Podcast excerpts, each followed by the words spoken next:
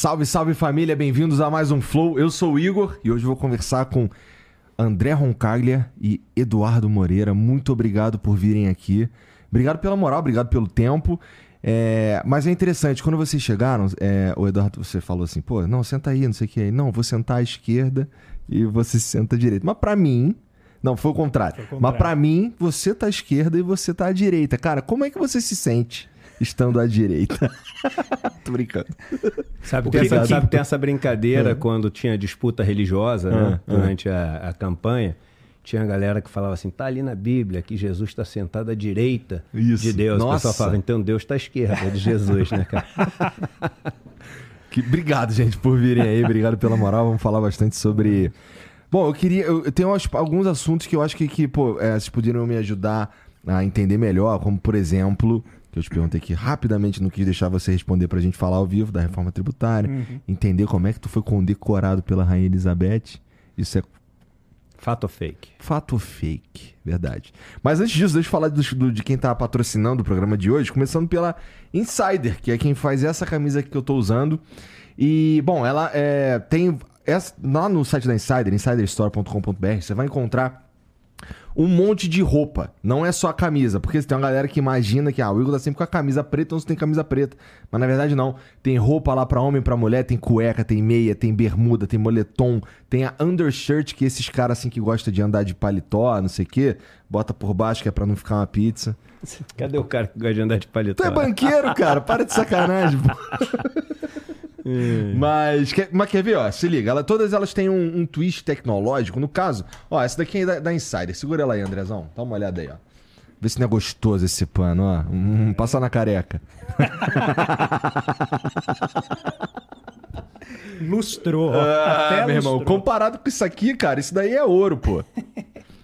Porque é, é, é, Mas de fato, assim, é uma, é, uma, é uma roupa que eu. Inclusive, toma aqui de presente, ó.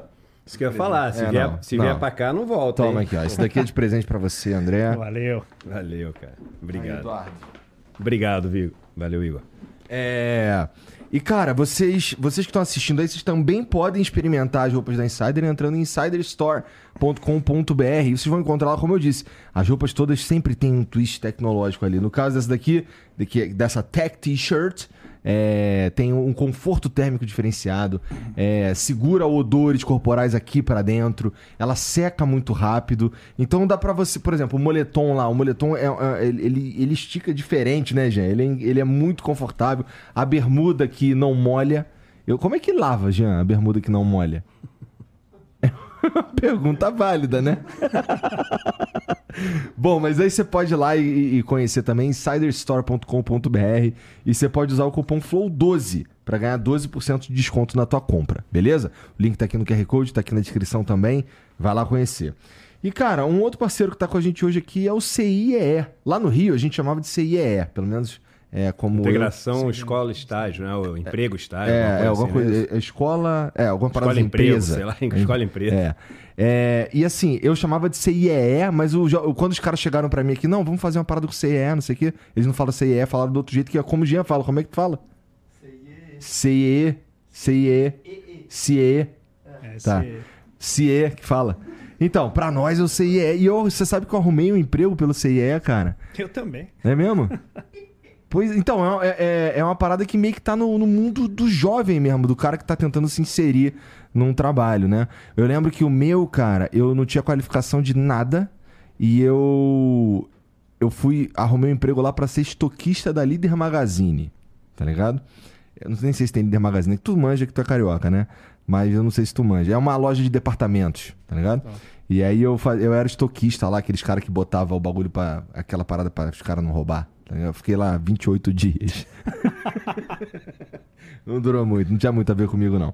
Mas o, o CIE, ele pode te ajudar na tua jornada, cara. Ele pode, ele pode te capacitar, inclusive. Tem uma, uma plataforma de ensino lá que tem, ó, 1,3 milhões milhão de, de matriculados e 40 mil novos, cadastra, novos cadastros por mês para mais 58 cursos. Então ele pode te ajudar nesse caminho para você encontrar um emprego, pode te capacitar para te facilitar esse caminho.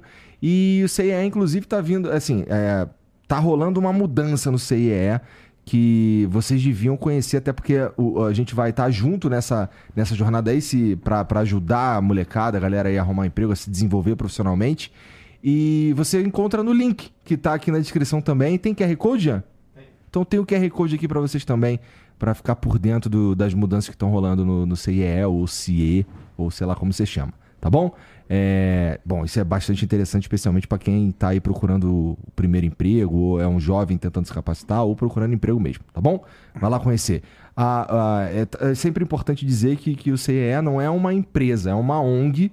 Na verdade, é, não tem fins lucrativos e todos esses cursos que eu falei que tem lá, inclusive, são de graça. Então, se você tá, esse serviço que o CEE presta para vocês, de graça. Foi de graça para mim e é de graça desde sempre, né?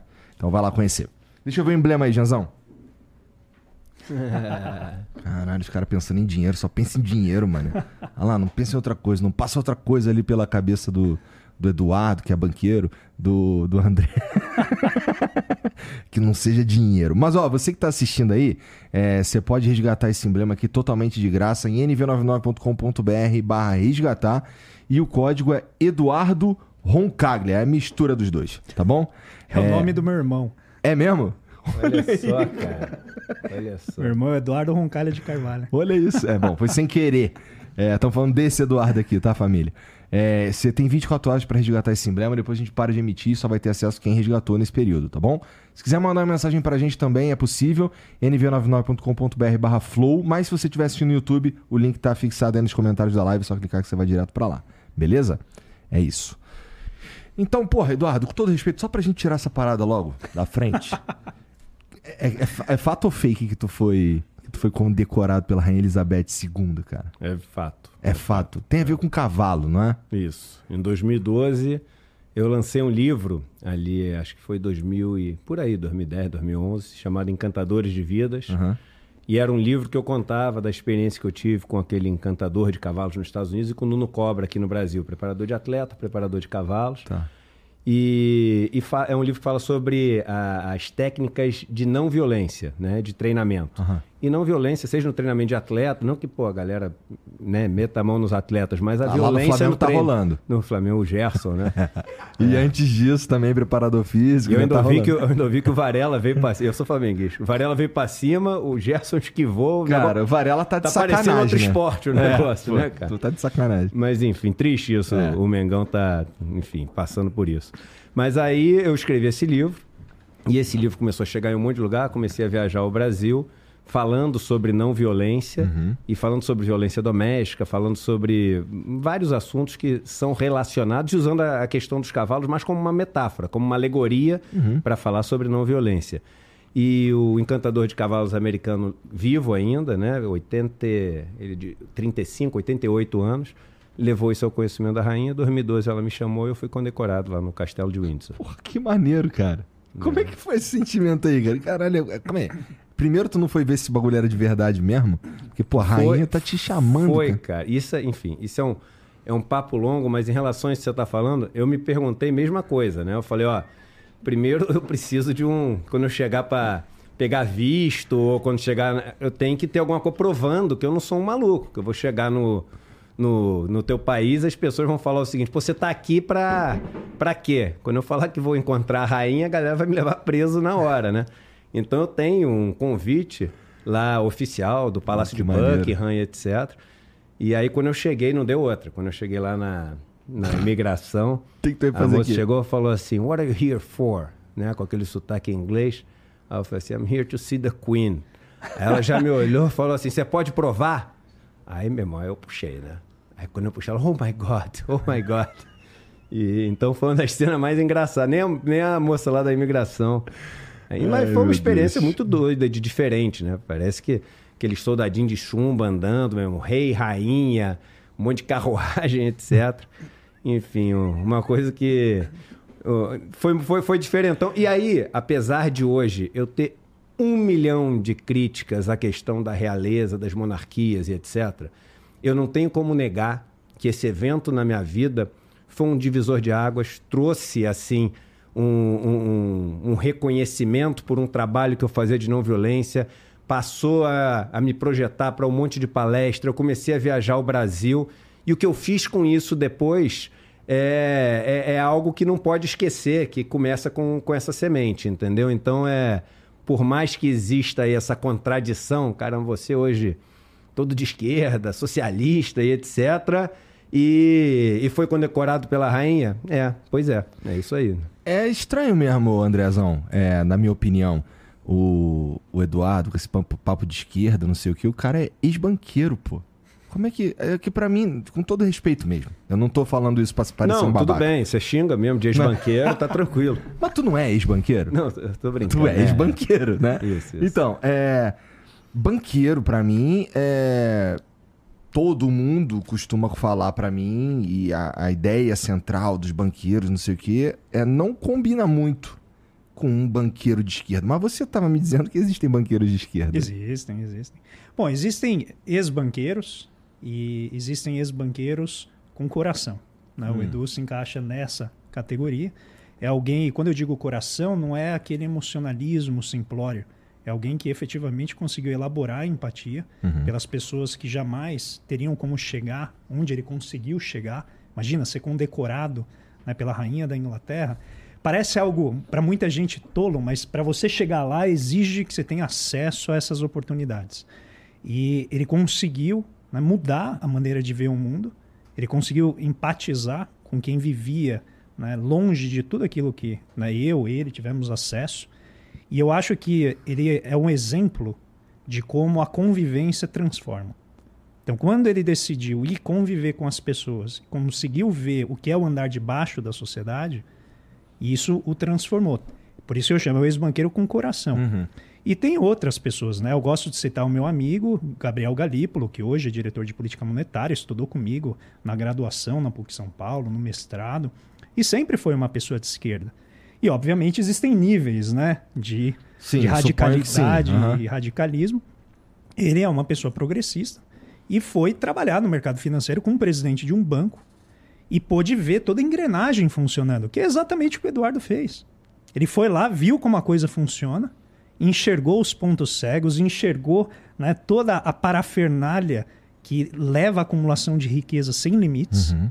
E ele olhou para isso e né, teve ali ó, a, a, percepção de que não podia manter, continuar daquele jeito, continuar né, contribuindo com aquele sistema e mudou o lado.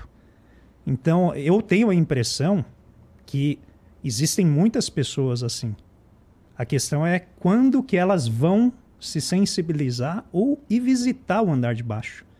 Porque é muito pouca gente que tem acesso a todas essas oportunidades que se digna.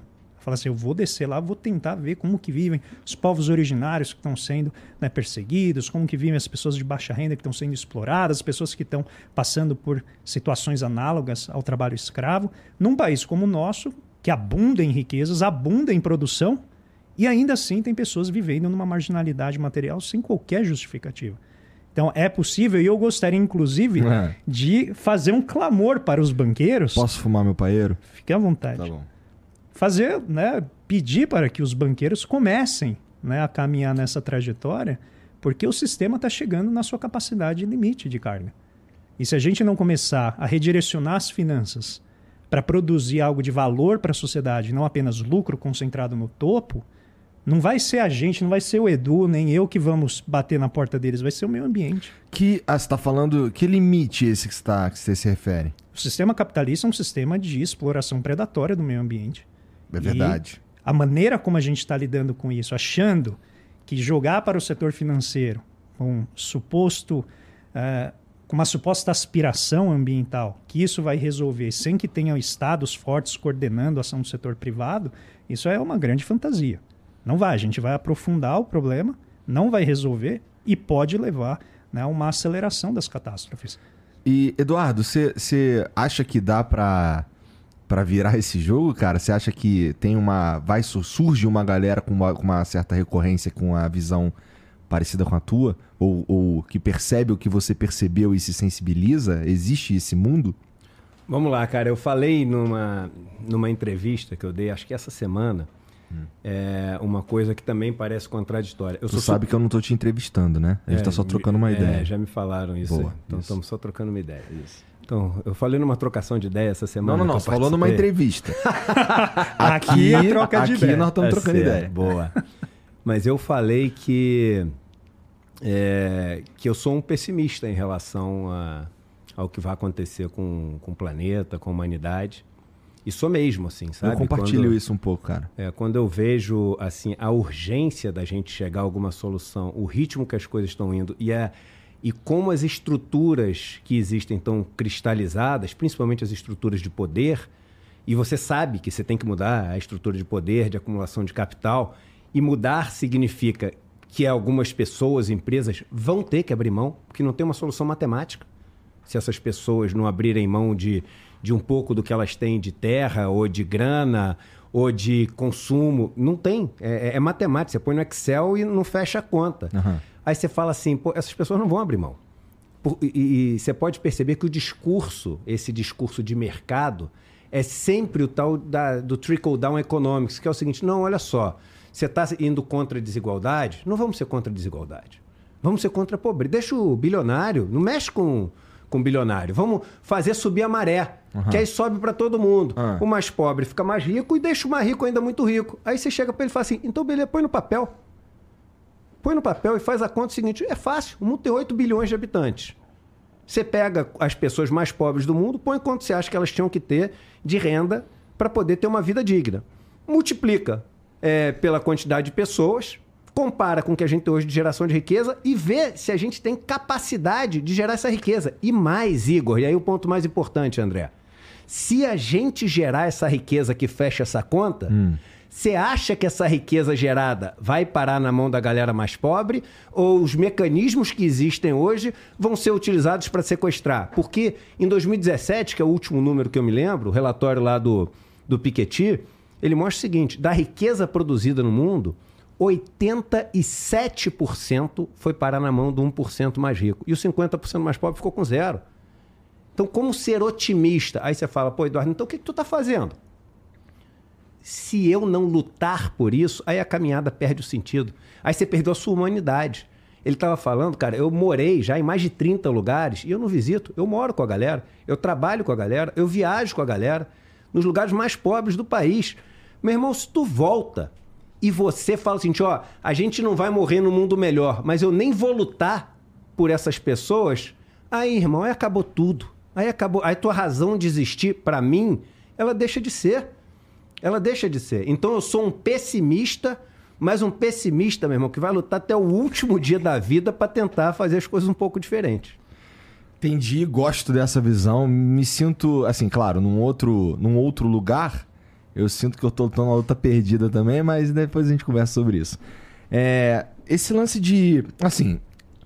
Existe uma, uma ideia de que bilionários são um problema para a humanidade. Uh, dá para um cara ser bilionário e produtivo ao mesmo tempo? Vamos lá, ele tem uma ele tem uma empresa, ele tem, um, ele tem várias iniciativas, não sei o que, que produzem, que não é dinheiro parado e ele é, e ele é bilionário. Existe, existe algum? Ou é sempre essa grana que, não, que, que acontece de um jeito meio escroto e o cara vai ficando cada vez mais rico? Vamos colocar da seguinte maneira: existir bilionário já é o fruto de um processo de acumulação descontrolada de riqueza. Essa mas acumulação de bilionário riqueza. Em, em... Mas vamos trabalhar com a hipótese de ah. que ele construiu essa riqueza. Vamos. Não existe possibilidade de você construir uma riqueza bilionária num mercado competitivo. Em geral, ele é fruto de poder de mercado ou, e aí os estudos do Piketty mostram, acumulação via herança. Grande parte da desigualdade que a gente vê tem a ver com transmissão de herança. Existem exceções, eu suponho. Não, tem. Tá. Existem exceções. A questão é que, na média e né, no caso geral, uhum. não é meritocracia. Tá não bom. é porque ele foi lá, criou algo e virou bilionário. Pode acontecer? Pode. Mas quase todos os exemplos que a gente vê hoje de bilionários estelares, que aparecem, tem uma grande projeção, uhum. eles em geral tiveram um, né, uma estrutura familiar fantástica. Em geral, os pais eram grandes empresários ou tinham já herdado né, de, dos seus avós e tal, e tinham já um monte de riqueza que gera o que? Oportunidade. E a oportunidade, que é exatamente você poder chegar no lugar e mostrar o que você é bom em fazer, ela fica restringida. Igor, a gente sabe disso dentro de teoria econômica hum. desde meados do século XIX. Já tem teórico falando sobre como a concentração de riqueza inibe a produção de oportunidades para todo mundo. É que isso é, é, óbvio mesmo, né? Então não é novo isso. Uhum. O problema é que a gente passou muito tempo, como o Eduardo citou aqui, acreditando que se você aumentasse a produtividade das pessoas, isso a partir dos anos 70 do século XX, que o mercado daria conta de dar oportunidade para todo mundo. E não deu. E não sou eu falando, é o FMI. É o FMI dizendo o neoliberalismo, que é essa ideia de que se você tirar o Estado do jogo, vende as, as empresas estatais, aumenta o, a dinâmica do mercado no controle da sociedade, que o resultado vai ser mais oportunidades, que vai ser menor desigualdade, que vai ser mais renda para todo mundo e assim por diante. 40 anos depois deu errado. Quer uma estatística interessante? Quer uma estatística interessante? Nos Estados Unidos, eu li essa semana, por isso que está fresca na cabeça. Ah. Da década ali de 70, que ele está falando até hoje, o salário do trabalhador americano aumentou 18%. O salário do presidente das empresas aumentou 1.700%. A relação entre quanto o presidente da empresa e a média de salário do, dos funcionários da empresa era 20 vezes, hoje é mais de 400 vezes. Mais de 400 vezes. E aí uma pergunta que a gente tem que se fazer, e é por isso que eu acho um absurdo ter bilionário, é muito simples. Dinheiro, irmão, ele, ele quer dizer um, um, um direito à riqueza. Então, por exemplo, se a gente chegar, a gente pode chegar aqui e falar assim, ó, pega tudo que é moeda do mundo, multiplica por 10. E aí tudo vai subir de preço, você vai ter uma inflação para as coisas se readequarem, porque o que tem para ser oferecido em troca daquele dinheiro é limitado, é escasso. Então, o cara que tem bilhão, a pergunta que você tem que fazer é o seguinte: de onde veio esse bilhão? Tem que ter vindo de algum lugar, porque ele representa direito à riqueza. E aí você fala o seguinte: essa pessoa, ela gerou uma quantidade de riqueza no mundo que é, assim justifica, que fecha a conta de só a parte dela ter sido bilhão e além disso ter sobrado a mais para todo mundo, não fecha a conta. E aí vem o discurso. Não, mas pô, o cara trouxe uma revolução para o mundo. E o cara não traz sozinho, porque o Steve Jobs, o, o Bill Gates, o, o, o Elon Musk, tu deixa o cara sozinho em casa. Deixa o cara sozinho sem ter ninguém para trabalhar junto com ele. Pra, sem ter ninguém para fazer junto com ele, sem ter ninguém para na, na mina lá de é, que, que vai fazer o material para bateria, para fazer para pegar o cobre, para fazer a fiação, para montar a usina que leva eletricidade à empresa dele. É todo mundo, é só todo mundo que trabalha na empresa dele que gera isso. O cara que construiu a estrada, irmão, onde ele pega o carro e vai até o trabalho, todo mundo está na equação. Todo mundo está na conta. Não é a conta só da ideia que o cara teve para que a ideia fez a vida de todo mundo melhor, porque para a ideia ser posta, posta em prática, você precisou de todo um sistema trabalhando para que aquilo fosse viável. Só que esse sistema é um sistema que não devolve para essas pessoas que fizeram isso o, o naco delas do lado Musk, que elas mereciam ter. O naco dela do Gates, que elas mereciam ter. O naco delas do Jorge Paulo Lema, que elas mereciam ter. Então é, é, é uma questão, para mim, volto a dizer, é matemática. É, é matemática. É, se o que vocês estão falando aí. De, deixa eu só complementar isso tá. que ele está colocando, que tem uma palavra que a gente precisa dizer. Riqueza é, sobretudo, poder. Isso aí. É poder decidir como aquele dinheiro vai ser usado. Quando você começa a diminuir, a partir dos anos 60 do século XX, o capital público por meio de privatizações e deslocar esse dinheiro para a mão de, de empresários, você está tirando o poder de realizar coisas. O Estado ele tem as suas, os seus limites, ele tem uma série de problemas organizacionais, mas quando ele faz uma atividade, em geral, ela está orientada para o interesse coletivo. Vai vazar de maneira desigual para a sociedade? Sempre vaza, porque depende de como as pessoas vão usar. Mas, no geral, está sendo distribuído. Quando você põe na mão de um bilionário, ele vai decidir quem vai estudar, ele vai decidir o que vai ser estudado, ele vai querer decidir como que os planos de saúde é vão aí. distribuir recursos para a sociedade, quem vai ter direito a fazer uma operação né, de um câncer, quem não vai ter. Por quê?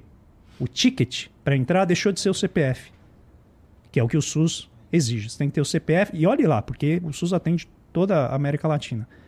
E ele passa a ser o quanto dinheiro você tem na carteira. E controlar isso é algo que vai muito além de meramente ter dinheiro.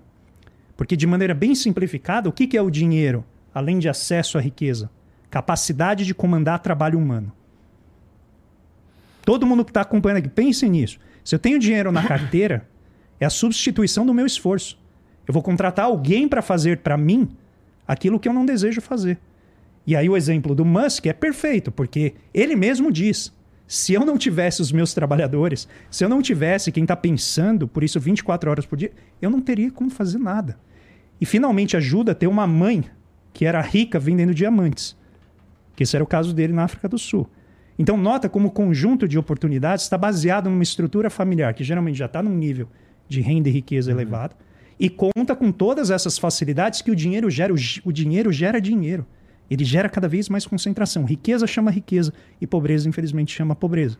Então, mexer nesse esquema, nesse mecanismo de reprodução, em geral, é um vespeiro, em qualquer parte do mundo. Em qualquer parte do mundo. E depois a gente pode discutir a questão Neymar.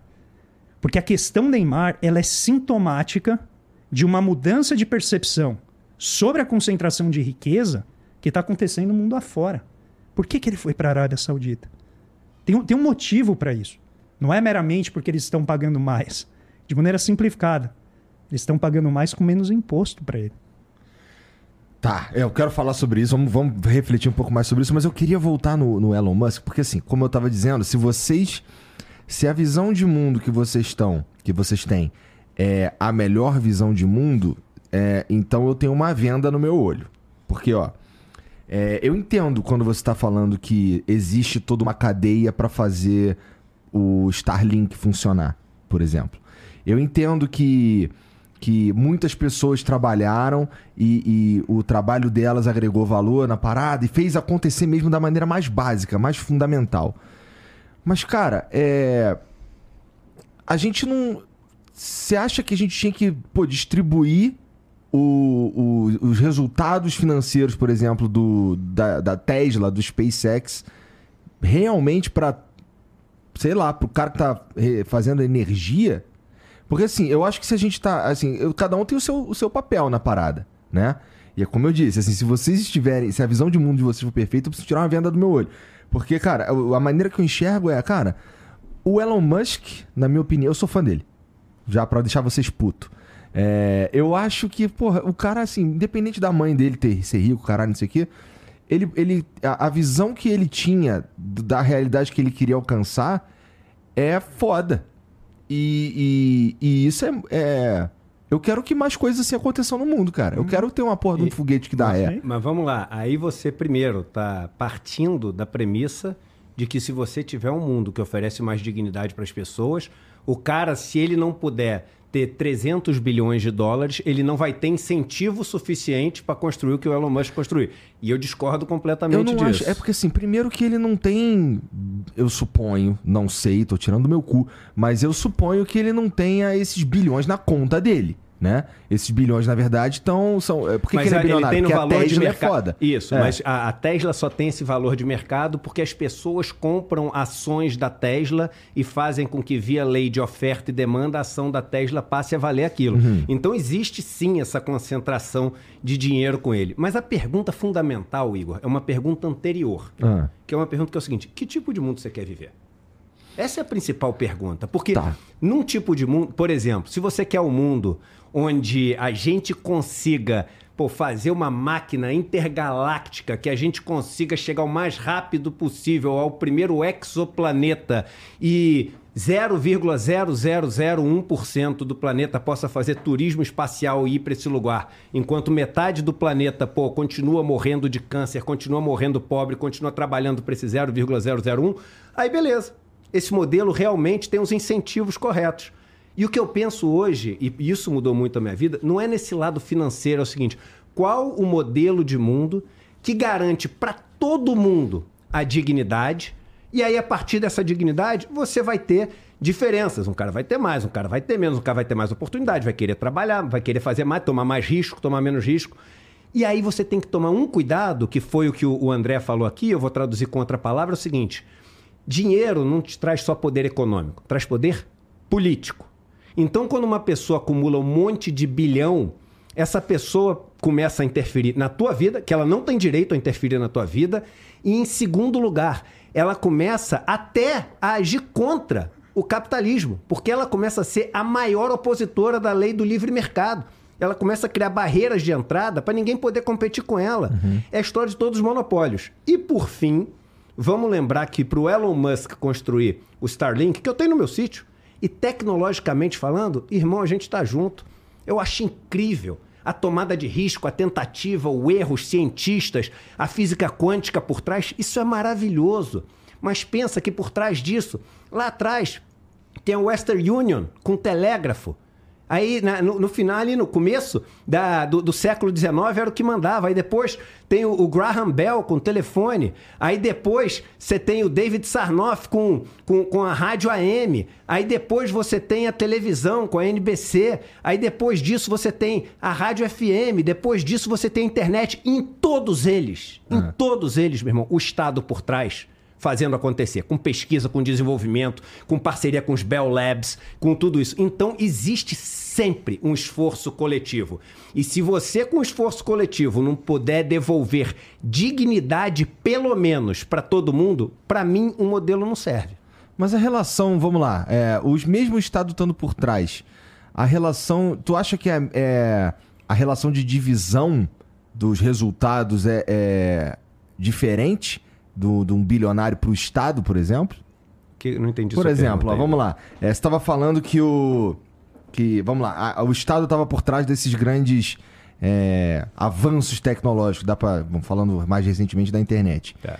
É, os, os, os, cientistas, os caras que trabalharam ali para dar esse suporte ali, eles colheram os frutos de, de, dessa, dessa porra? Aí que tá, o que, que é o fruto, né? De grana, não. De grana não colheram. Mas esses caras nem estão atrás de virar bilionário. É um erro também a gente partir desse, palavra da moda hoje em dia, desse mindset hum? de que o objetivo. é boa, boa, boa. De que o objetivo de todo mundo tem que ser ficar bilionário. Eu concordo fiquei, contigo. Fiquei louco da vida, irmão. Essa semana meu filho começou a ter aula de educação financeira na escola, tava indo Ixi. super bem. Até que foi um cara dar uma palestra lá ah. e falou: pô, queria falar para vocês, os moleques de 13 anos, queria falar para vocês que eu tenho vinte e poucos anos, já tô comprando minha segunda casa e vindo nada e tô construindo um patrimônio, não sei o que, de milhão. Eu falei, meu irmão, o que, que ele tá botando na cabeça das crianças, cara? Por que, que essa é a definição de sucesso? Entendeu? E você vai fazer isso à custa de quê? Você vai fazer. Porque sempre é a custa de alguma coisa. As custas de alguma coisa, perdão. Porque a riqueza é limitada, a riqueza é finita, e quando você tem uma ultra acumulação de um lado, isso tem que ter vindo de algum lugar. Sim. Não tem como não ter vindo de algum lugar. Não, claro, claro, claro. Deixa, deixa eu só colocar que eu não sou, eu não odeio o Elon Musk nem nada. E nem tenho aversão ao que ele faz, que é produtivo. Mas ele é o exemplo perfeito do que acontece quando a pessoa tem muito dinheiro, que se traduz em muito poder, que se traduz na ausência de qualquer restrição sobre como ele se expressa para o mundo. Então, alguém como ele, que veio de uma família abastada, que teve um aporte milionário do governo americano para as várias iniciativas, quando ele estava para quebrar, quem salvou foi o governo americano, que passou 10 anos com a empresa sem dar lucro, até que ela estourou com o suporte do governo americano e com o suporte do mercado de crédito, que olha para o rico de maneira diferente do que olha para o pobre. Exatamente porque ele tem capital. Então, ter capital não é meramente ter dinheiro disponível, é garantia. Quando eu chego para o banco e ele olha a minha declaração do imposto de renda, ele olha para mim diferente do que olha para uma pessoa que tem uma bicicleta. Ponto. Então ele, com a família que ele tem, com as garantias que ele tinha, ele conseguiu acesso a muita coisa. Onde que vira o problema essencialmente? Hum. Quando ele acumula uma riqueza que é tão grande, tão grande, com base numa propriedade, por exemplo, intelectual, que é um direito que ele tem de explorar algo que ninguém mais tem, por exemplo, porque ele tem um contrato do governo americano. E quando isso não reverte para quem trabalha diretamente para ele, ou quando a tecnologia não se transforma em algo que melhora a vida das pessoas. Então, pode ser que no saldo líquido da tecnologia, como o Edu colocou, ele esteja melhorando a vida de muita gente. O problema é quando ele vira e fala assim: se a gente precisar de, de lítio, a gente invade a Bolívia. A gente já deu o golpe. Aí a gente tem um problema mesmo. O problema é que não dá para dissociar uma coisa da outra. Você não consegue controlar uma pessoa né, sobre o que ela vai dizer, o que ela vai fazer, principalmente quando ela tem poder. A literatura está repleta de exemplos fictícios, mas que são inspirados na vida real, do que o poder faz com a pessoa. Ela se torna literalmente sem restrições, não olha para o outro como sendo um próximo, como sendo um igual, e deixa, começa a transformar os outros em massa de manobra, em massa de exploração para servir aos seus próprios propósitos de ter mais poder. E daí para frente é o que? É o poder político. Ele não vai aceitar ser o bilionário. Ele vai querer almoçar com o presidente dos Estados Unidos. Ele vai querer sentar na comissão que desenvolve a regulação da tecnologia. Ele vai comprar o senador que vai votar legislação que vai, por exemplo, bloquear uma tributação como a dele. Então, o poder ele vai se acumulando. O poder ele gera o que a gente chama de topocracia. Então, é o governo de quem está no topo, não é o governo de quem está embaixo. E é por isso que ele é antagônico a qualquer percepção de democracia no sentido efetivo, não né, a alternância pacífica do poder, mas efetivamente fazer o produto do esforço coletivo retornar em escala maior para quem trabalha, para quem coopera nesse esforço. Então, essencialmente, todo bilionário é um problema.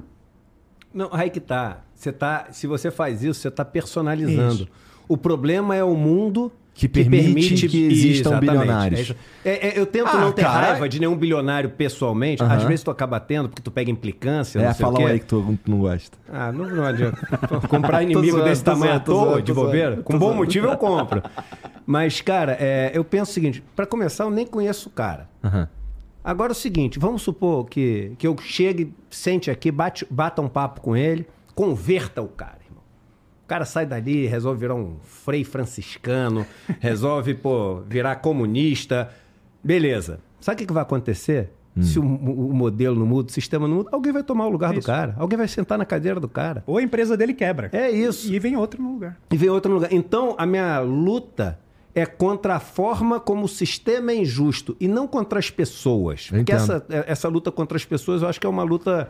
E as pessoas tentam jogar é um espantalho só, né? É, é um... Ó, eu vou dar um exemplo, usando a minha pessoa. Ah. Nunca, em nenhum momento do ano, eu sou tão liberal quanto na hora que eu faço declaração do imposto de renda, cara. É boa, boa. Olha boa. como o mecanismo social afeta o teu comportamento. Eu passo um ano falando, tem que tributar, a gente tem que elevar a tributação sobre os mais ricos. Na hora que eu faço a declaração, é claro. eu digo assim, eu entendo o Elon Musk. Cara, e que bom que você tá falando isso, porque assim, passa uma honestidade, cara. Mas, mas é, porque... Ninguém gosta de pagar imposto, Ninguém irmão. gosta, cara. Qual o truque do pato amarelo da Fiesp? Cheguei longe do microfone, tu me deu a dica do retorno funcionando. qual, qual o truque do pato amarelo da Fiesp?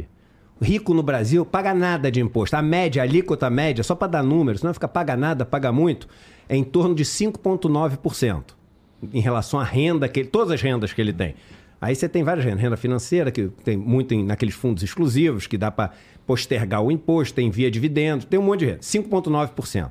Tá? O Brasil é um paraíso fiscal. Para os mais ricos. Isso, cara. Ah, para os mais ricos. Para os mais ricos. Tá bom. Para os mais pobres e para a classe média, é um inferno fiscal. Por quê?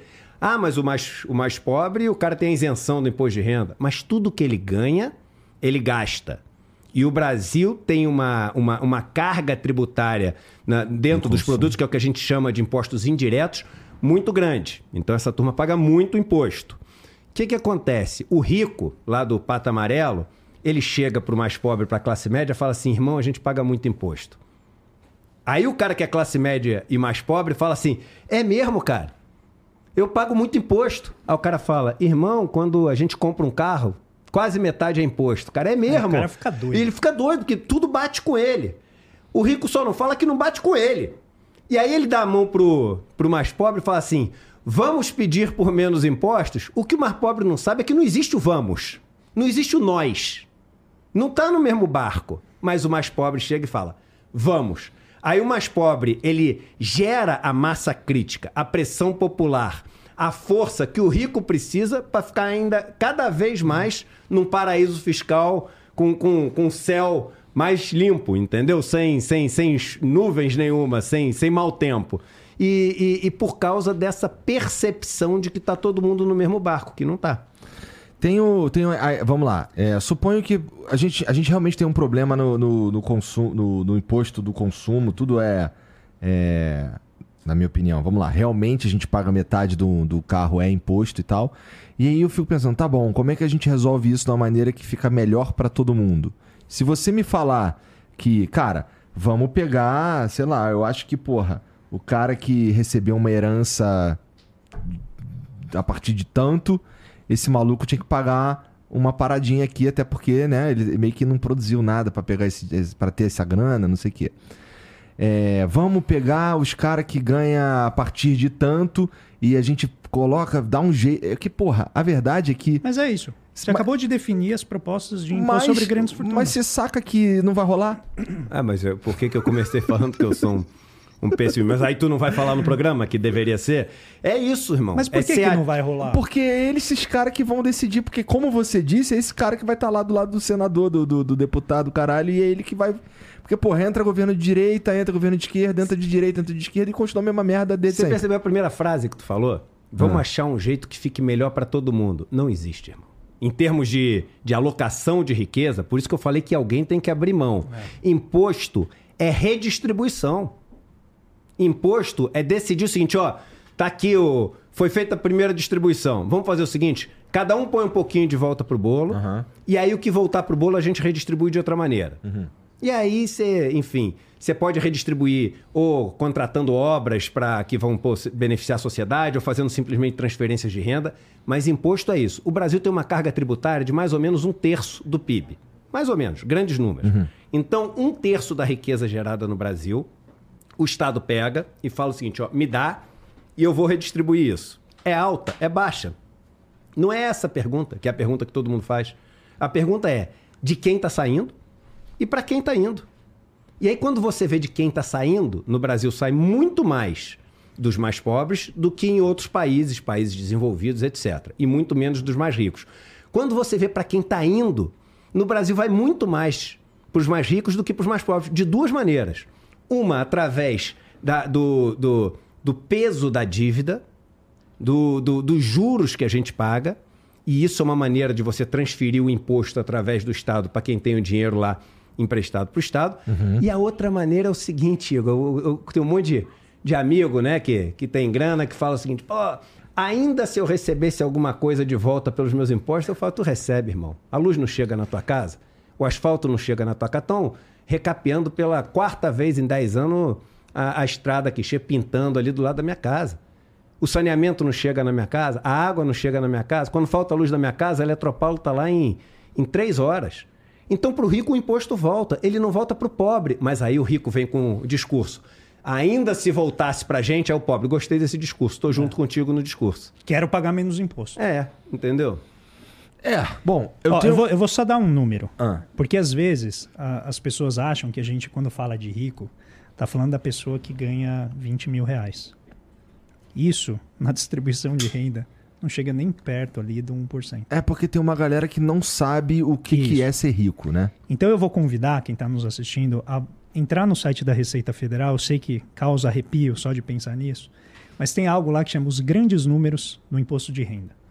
Então eu sou fissurado nesses números, porque eu fico fazendo conta lá, eu fico o dia inteiro fazendo conta para entender qual que é o universo da riqueza do Brasil e, e, como que algo tão obsceno não incomoda o suficiente. E eu estou falando da classe dirigente, que seria a classe média, que está vendo o rico cada vez ficar mais longe dele e não consegue fazer nada, porque não tem poder para tanto. A última faixa de rendimento do imposto de renda, quando você pega o 1%, você divide em 10 grupos. Aí você pega o último grupo desse 1% dividido em 10 e divide ou em mais seja, 10. É um, o 0, dentro do 1% mais pobre, e, ou não? Ou mais não, rico? mais rico. O mais rico, tá. Então o imposto de renda, ele tem 35 milhões de pessoas. Ah. Tá? Então a gente está pegando 15% da população brasileira, tá. só. Dentro desses 35 milhões, você vai dividindo em 100 partes com menor número, mas você chega lá no 0,01% desse universo mais rico. Tá? Então a gente está falando de 3 mil pessoas, mais ou menos. Você sabe qual é a escala de ganho entre o mínimo e o máximo nesse último? Hum. É de 22 milhões de reais a 22 bilhões de reais no ano. Isso não é patrimônio, isso é renda. Isso é fluxo de renda em um ano. Tá? Quando você olha lá o quanto eles devem de imposto, você vai ver, assim, é maior do que todos os outros que vêm antes. Sete em cada dez reais da renda deles dá uma voltinha assim na Receita Federal. Paga nada. A Receita Federal vem e fala assim: passem 70 em cada 100 reais. Pode e passar. O cara tributa 3. Sabe a coisa da, da, quando você chega no aeroporto? Nada a declarar? Então, 70 em cada 100 reais. As pessoas não pagam nada. Não é que paga pouco, não, não paga nada. Então, um sujeito que pegaram lá, eu até achei que fosse um dos, dos membros da 3G, mas depois eu vi que não. Deve ser, um dos membros da 3G deve ser ganhando 22 bilhões no ano. Ele ganha 1,3 bilhão de reais no ano. Um pesquisador do IPEA pegou esse dado para ilustrar. Ele pagou imposto em cima de 100 milhões só. E não é que ele pagou, só para a galera que está assistindo, não é que ele pagou 100 milhões de imposto. É. Ele pagou imposto em cima, em cima de 100 milhões. 100 milhões era o 100% dele para receita. Isso, isso aí. Isso. Isso é a base tributável dele isso. para a receita. Ou seja, a alíquota efetiva de imposto que ele pagou foi minúscula, 0,000. Enquanto o trabalhador ele paga 27,5 na fonte. Por isso que eu brinco que o Olerite é o maior 171 que existe, né? Porque o empregador te promete um valor, quando você pega o seu Olerite, já vem todos os descontos na fonte. Não tem nem como reagir. E aí depois ele vai tentar lá compensar um pouco na declaração. Mas o rico, para ele é 90 bilhões de renda no país em 2021 foram para proprietários rurais, isento de tributação, 90 bilhões. Se você tributa 15% que seja disso, você já consegue financiar centenas de escolas. Então o que a gente está falando, e eu gosto de usar esse exemplo para a pessoa não achar, ah, não, então quando tiver imposto sobre grande fortuna, vai pegar aqui o meu palio. Né? Vai pegar aqui a minha casa de campo. Não, a gente está falando de pessoa que tem riqueza tão obscena que ela fala assim: as casas que eu tenho nos vários países que eu vou. As, as lanchas, os iates, os helicópteros. Tem gente que tem um número enorme de helicóptero, tem gente que faz coleção de Ferrari. É aí, é que eu entro numa de falar o seguinte também. É, eu hoje em dia não quero migalha de rico, não, irmão, para a sociedade. Esse negócio, ah, vamos taxar o, o jatinho e o, e o helicóptero, e aí vamos comemorar que taxou o jatinho e helicóptero. Ah, tem aqui, ó, vamos pegar, que nem o Roncaga estava falando, vamos pegar um aqui de 400 bilhões e vamos. É claro, de 400 bilhões, o cara deixa de, de dar o, o incentivo ali, a isenção, vira 200, vira metade. Que bom. É, 200 é, de isenção é melhor do que 400. Entendeu? Taxar o jatinho é melhor do que não taxar. Mas a minha luta, já que eu acho, já que eu virei um pessimista, e já que eu acho que pô, eu vou morrer no mundo injusto e desigual, por que, que eu vou lutar por pouco? Se é para lutar, eu luto por tudo. Eu luto pela justiça total. Eu não vou lutar por pouco. Então eu luto para o seguinte: é o seguinte, não vai ter nenhuma das isenções que não precisa ter vai ter que taxar igual o outro é taxado. Eu não quero migalha, porque o truque deles também é chegar daqui a pouco e falar: ah, contribuímos para um Brasil melhor. Agora tem meio por cento de imposto sobre grande fortuna do que o cara tem acima de 50 milhões de reais. Estou inventando aqui, os números não são esses. Contribuímos. Contribuir o quê, irmão? Se tu ganha de, de taxa Selic mais de 13% ao ano, em vez de tu ganhar 13, vai estar tá ganhando 12,5%. Tu não perdeu nada, tu ainda está ganhando 12,5%, que é a maior do mundo. Não é por isso a minha luta. É claro que na, na negociação política, no jogo do que dá para fazer, aí é, é o que consegue, é o que vota, é o que aprova. Agora, a minha luta não pode ser pela migalha. A luta é pelo pacote total de um mundo mais justo. E quando a gente tá. Porque assim, o que a gente vê na prática, pelo menos aqui no Brasil, a gente vê sempre os caras procurando um jeitinho de taxar umas paradas que não tem nada a ver com isso que vocês estão falando. Ah, para citar aqui rapidamente o lance do das casas de apostas esportivas, por exemplo. Uhum. Tá ligado? Agora o cara que ele ganhar ali uma merreca na, na, na, numa aposta que ele apostou, sei lá, no Flamengo hoje, ganhou ali uma merreca, não sei se é agora, mas em algum momento, tá tendo essa conversa, é, esse cara vai ter que pagar um imposto sobre o que ele ganhou ali, né? Então a gente tá falando de um troço que, assim, é, na minha opinião, é, é porra, é sacanagem na verdade. Com, com o cara que tá ali, porra, se divertindo, entendeu? É, é, porra, IPVA é uma putaria do jeito que é. O IPTU é uma putaria. E eu não tô falando de. De, porra, eu não. Claro que eu não queria pagar esses impostos. Mas o meu ponto é que, porra, a gente continua e, e faz isso de maneira sistemática ao longo do tempo, atacando o lugar errado. Porque assim, se você me falar, cara, meu irmão, ó, se a gente pega. Pô, sacanagem isso daqui, cara. Porra, 70% do dinheiro dos caras nem passa na bagulho. E a gente tá sendo até conservador falando isso, né? É... Eu concordo, putaria, pô. Putaria total. Agora, como é. Aí, os, aí quando os caras vão pensar num plano pra, pra arrecadar mais, os caras pensam em sacanear o cara que já tá duro, irmão. Porque, pô, tô um bilionário lá, ele, porra. Quando como é que tu vai taxar o cara que, pô, esse cara, tu vai pegar esse cara na aposta esportiva? Não vai, porra. Mas vem cá, quem você tá taxando é importante, desculpe, você ia até responder hum, isso. Mas só porque tem muita malandragem. Ó, posso estar tá falando um monte de burrice, tá? Eu, eu não sou especialista em porra nenhuma, tá bom? Tá. Primeiro é o seguinte, eu sou. Aí é outra discussão, eu sei que é polêmica pra caramba. Eu sou um cara mega crítico a, ao tamanho que esse negócio de aposta tá tomando. Uhum. Mega crítico. Até pro esporte, eu acho que esse negócio acaba com o esporte, acaba com a legitimidade das coisas, a, a sua credibilidade nos resultados.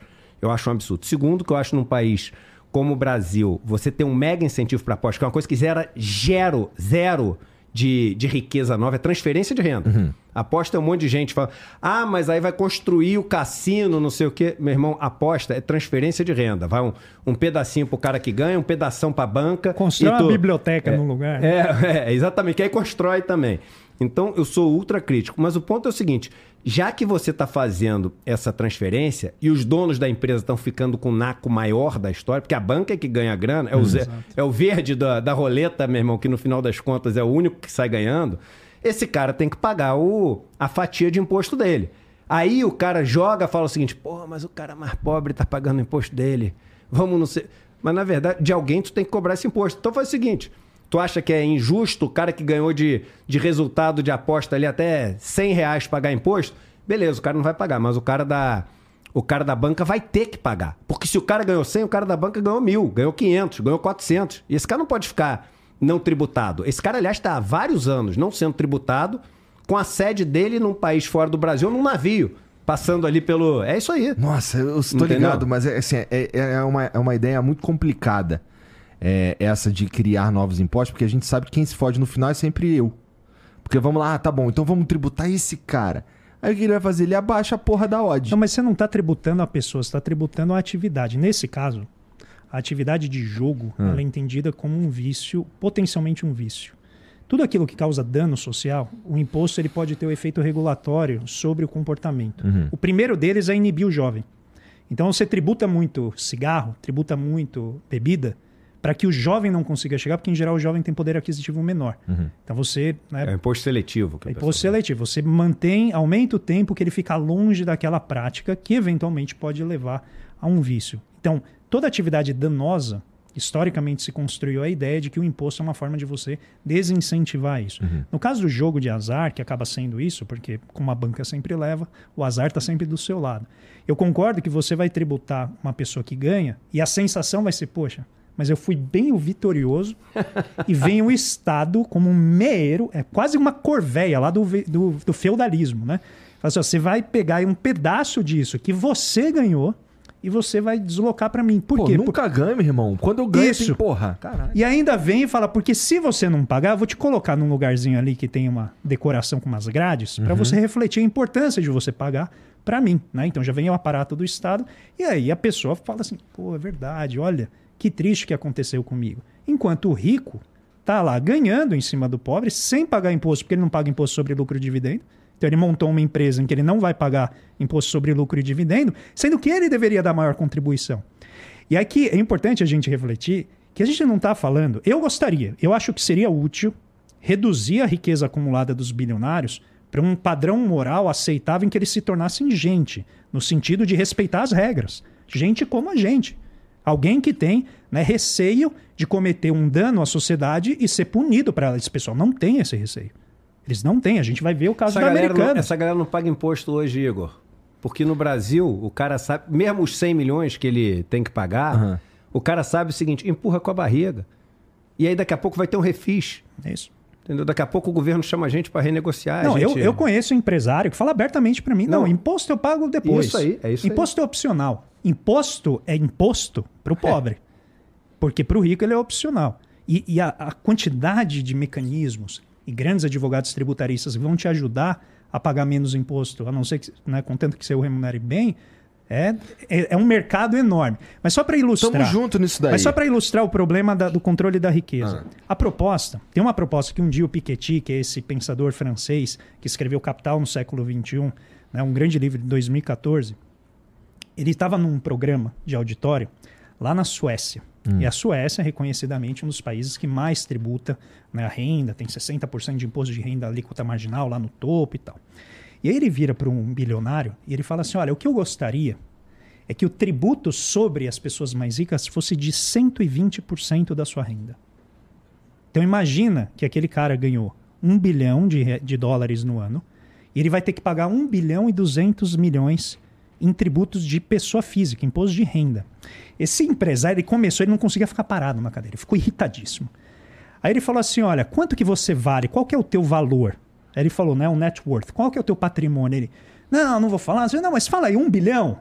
Aí ele deu risada, assim, né? Como dizer, cara, é muito mais do que isso.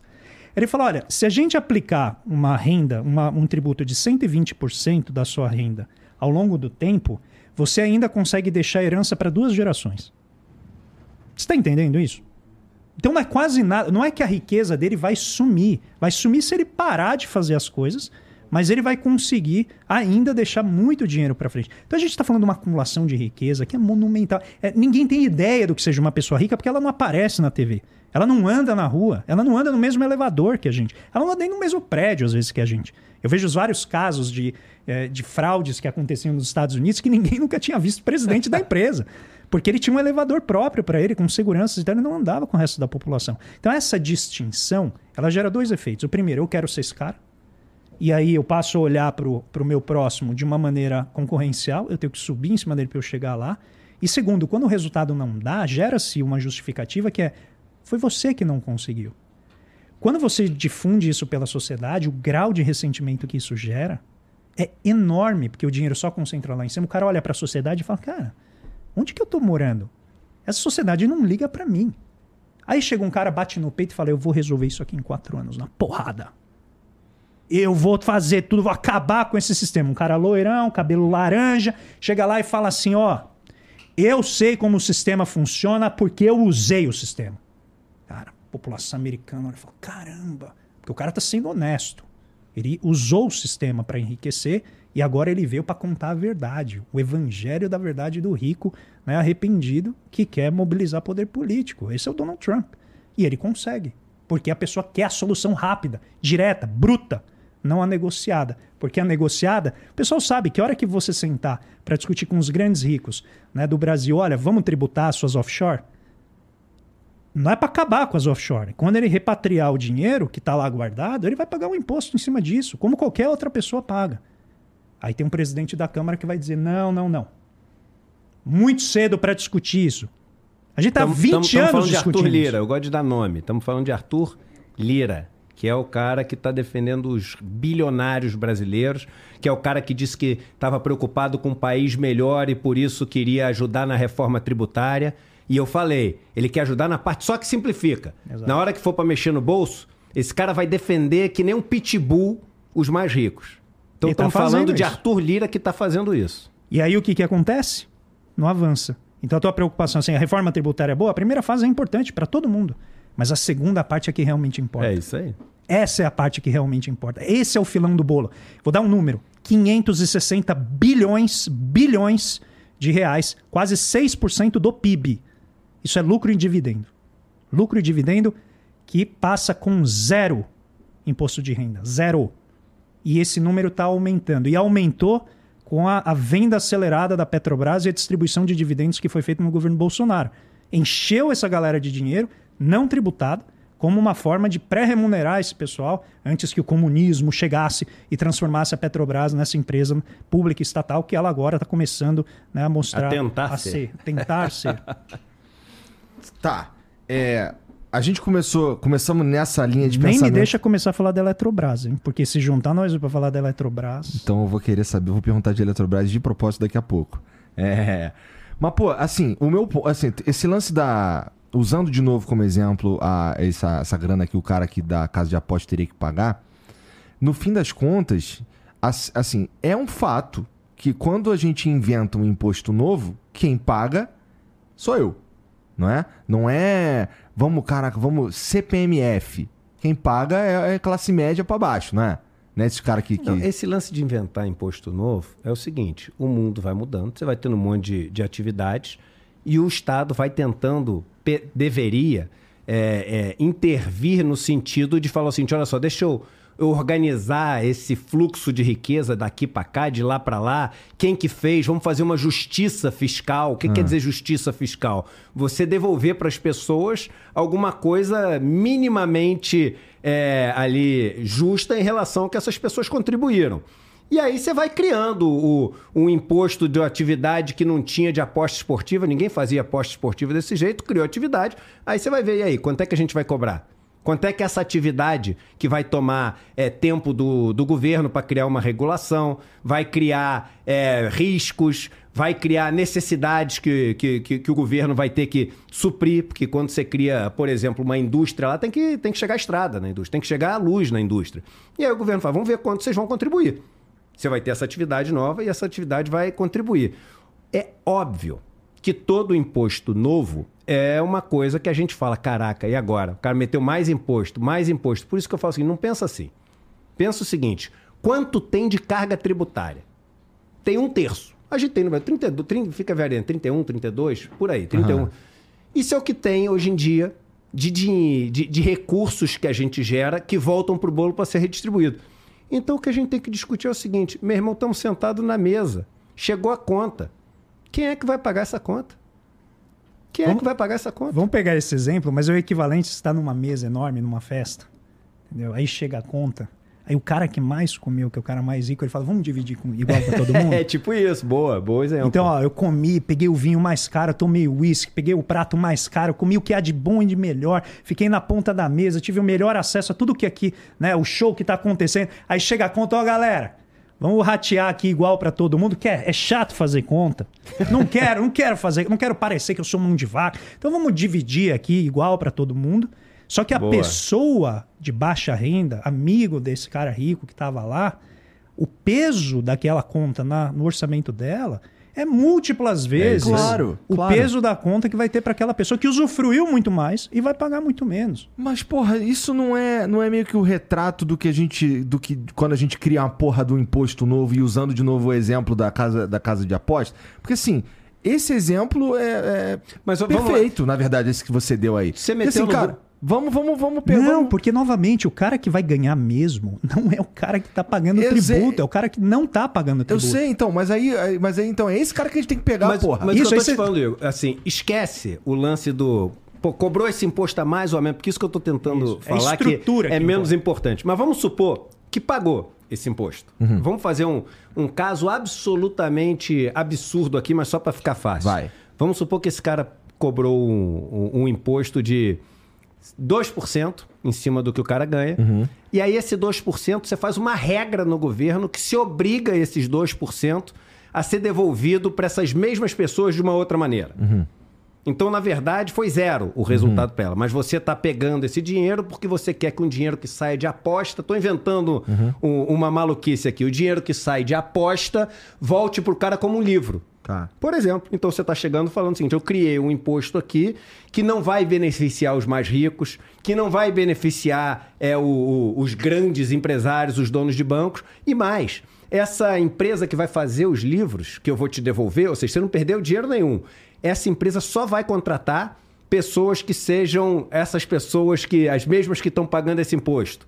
Então, o mais importante não é o imposto que o cara está pagando, é esse imposto chegando no Estado, ele vai voltar para quem? Porque se esse imposto a mais que tu cobrou na aposta voltar para esse cara da aposta como uma garantia de vida melhor, como uma, uma, uma, estrada que não vai ter mais buraco na casa dele, como uma, uma possibilidade do filho dele pô, se machucar e quebrar a perna, ele poder engessar e tirar um raio-x, meu irmão, o, o, o cara tá tudo bem. Eu concordo. Entendeu? Eu concordo. Eu acho que se a gente. Se a população brasileira visse valor no imposto que paga em retorno para eles, para nós, eu acho que a gente. É, é, seria uma outra discussão. Mas também não é o caso. Né? Não, não é. O mais pobre não volta nada para ele.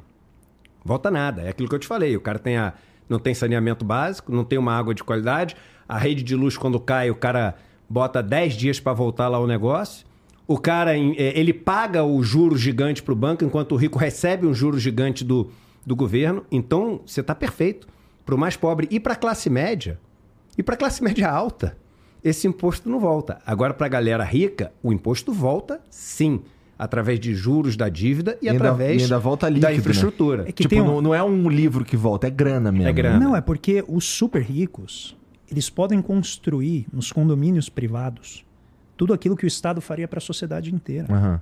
Então, eu gosto muito de usar a metáfora do condomínio para a gente refletir a importância de pagar imposto. Eu já fui é, em podcasts, o pessoal de direita mesmo, que fala, pô, mas imposto é roubo. Aí eu falei assim, olha, você está no teu condomínio, né? Você está pagando aquilo para poder usufruir do espaço coletivo, ter segurança, ter a piscina, ter o parquinho, tem tudo isso. Agora vamos imaginar que você não usa o parquinho porque você não tem filho. Você vai chegar lá na reunião do condomínio e falar: o seguinte, eu quero um desconto. Tira, tira o parquinho do meu. Tira o parquinho do meu, porque eu não quero pagar, acho uma sacanagem. Aí a pessoa com quem eu estava conversando falou assim: é, pô, aí tem um cara fazendo barulho lá, o cara ouvindo som alto e tal. Aí eu falei assim: então, se esse cara tá ouvindo som alto, isso é motivo para você não pagar o, o seu condomínio? Eu falei, é, não, né? Eu falei, então. Porque você não está tendo tudo aquilo que você quer, mas você está contribuindo com o bem coletivo. Agora, o que, que o rico faz? Num prédio, imaginar que você tem 10 andares. Ele vai comprando todos os apartamentos e vai empurrando todas as outras pessoas para morar apertado nos que sobram. Aí ele monta a academia para ele, ele monta a piscina, ele monta tudo ali. Ele fala: Quer saber, pessoal? Eu não preciso pagar condomínio porque eu não estou usando o parquinho. Eu tenho um parquinho na minha casa. Aí, se meu filho eventualmente vai chamar os filhos de vocês para vocês virem aqui, mas só quando a gente puder. Então, eu não quero mais contribuir. E aí o que acontece? Os pobres pagam o condomínio para eles usufruírem, só que eles não têm dinheiro. Então, o que vai acontecendo? Vai degenerando. Capital vai perdendo capacidade, né? A manutenção não é feita. Agora, joga isso para a sociedade. Os ricos falam assim: para que, que eu vou pagar imposto se eu posso ter tudo aqui nesse condomínio? Que eu, inclusive, estou montando com a minha incorporadora e vou vender a preços fantásticos e vou enriquecer em cima disso. E eu vou fazer todo o bem público. Ele nem sai dali. Eu vou ter escola, eu vou ter né, hospital, clínica, eu vou ter tudo aqui. Então eu não preciso pagar imposto para levar esse serviço para as pessoas. E nota que tem uma certa um engessamento político que vem aqui, que é o que o Eduardo está apontando. Ah. Quando a gente pega um imposto à parte, assim, na marginal, você perde o efeito da estrutura, que é você só está discutindo esse imposto com esse grau com essa intensidade porque a gente não está discutindo o imposto que pega o topo. Porque o topo bloqueia esse debate. Bloqueia. E diz assim: eu não quero discutir sobre isso. E aí fica difícil. Né? A necessidade de financiamento do Estado está dada. Então ele vai para onde gera mais capacidade de, de recolhimento. Em 1964, quando é criado o ICM, substituindo o velho imposto sobre venda e tal, você tem o imposto sobre circulação de mercadoria. Só que com o tempo, o que, vai acontecendo numa economia subdesenvolvida? O setor de serviço incha, que a indústria não consegue acompanhar, cresce até os anos 80, depois começa a decair, o setor de serviço vai inchando. Então imagina, você vai deixar de tributar todo um setor que antes não era relevante e passa a ser relevante? Não, você vai tributar por quê? Porque é fácil de tributar. Então a tendência o que, que é? Eu deslocar e ir incorporando base fiscal para eu poder financiar o aumento dessas demandas sociais que estão vindo na forma de serviços públicos. Uhum. Agora, como é que você convence o topo de que a criança da periferia ter acesso à escola, ter acesso à cultura, ter acesso à saúde, ter acesso aos bens básicos para ela sobreviver, protegem essa pessoa rica de ter uma sociedade em que ela não consegue andar na rua. Esse é o problema. Porque ela prefere contratar né, um segurança com carro blindado do que melhorar o ambiente em que ela está. Né, vivendo. Porque é um jogo de poder. Porque é um jogo de poder. Não, cara, Porque nessa é um parte a gente tá junto pra caralho. Eu entendo isso daí, eu, eu acho que faz todo sentido. E, porra, é simplesmente injusto o jeito que rola, né? É, eu entendo isso daí. Agora, essa discussão aí é. É o quê? É a pergunta de um milhão de dólares, né, meu amigo? Como é que a gente faz pra esses caras. Como é que a gente convence esses caras? Como é que a gente convence quem tem que, que legislar a caminhar nesse para esse destino. Caralho, eu sou eu sou que nem tu, cara. Eu acho que não vai rolar não, irmão. E às vezes eu... as pessoas me fazem essa pergunta e acham que tem uma resposta mágica, né? Porque não tem, porque não são tem. eles que mandam no fim das contas. E, e você quer é? ver como Mas vou te explicar por que eu sou otimista daqui a tá pouco. Tá bom. Já que vocês é estão é todos pessimistas. Pra, é ótimo para poder balancear, cara. Aí eu sou da teoria, e já falei isso algumas vezes, que só tem um jeito, cara. É você, primeiro, informar as pessoas e criar massa crítica, e a partir do momento que você cria essa massa crítica, conflito. Que isso, cara? Conflito, conflito quer dizer embate. Tá bom. Conflito quer dizer pressão. Porque esses caras, eles vão. Meu irmão, a gente fala. Olha que engraçado. A gente fala conflito. Hum. Pessoal ganha arma. Meu irmão, o que é a vida de quem é mais pobre do Brasil se não é conflito todo dia? Essencialmente isso. Se não é o cara sair de casa e, pô, não saber se vai voltar. Se é o cara saber que dependendo do boné, se ele botar para frente ou para trás, o cara vai ser parado, meu irmão, sem perguntar nada. É. O cara já tocando terror nele. É engraçado que a gente, eu, e eu sei da tua história, meu irmão, e tua história é linda, mas a gente vive hoje em dia numa situação que é uma situação, é, usar a palavra que está ultra batida, uma privilegiada. Então, quando a gente fala de conflito. Cara, é o rei do chavão, mindset privilegiado. É... Daqui a pouco ele fala de propósito. propósito é. Tô brincando, cara. Boa, boa.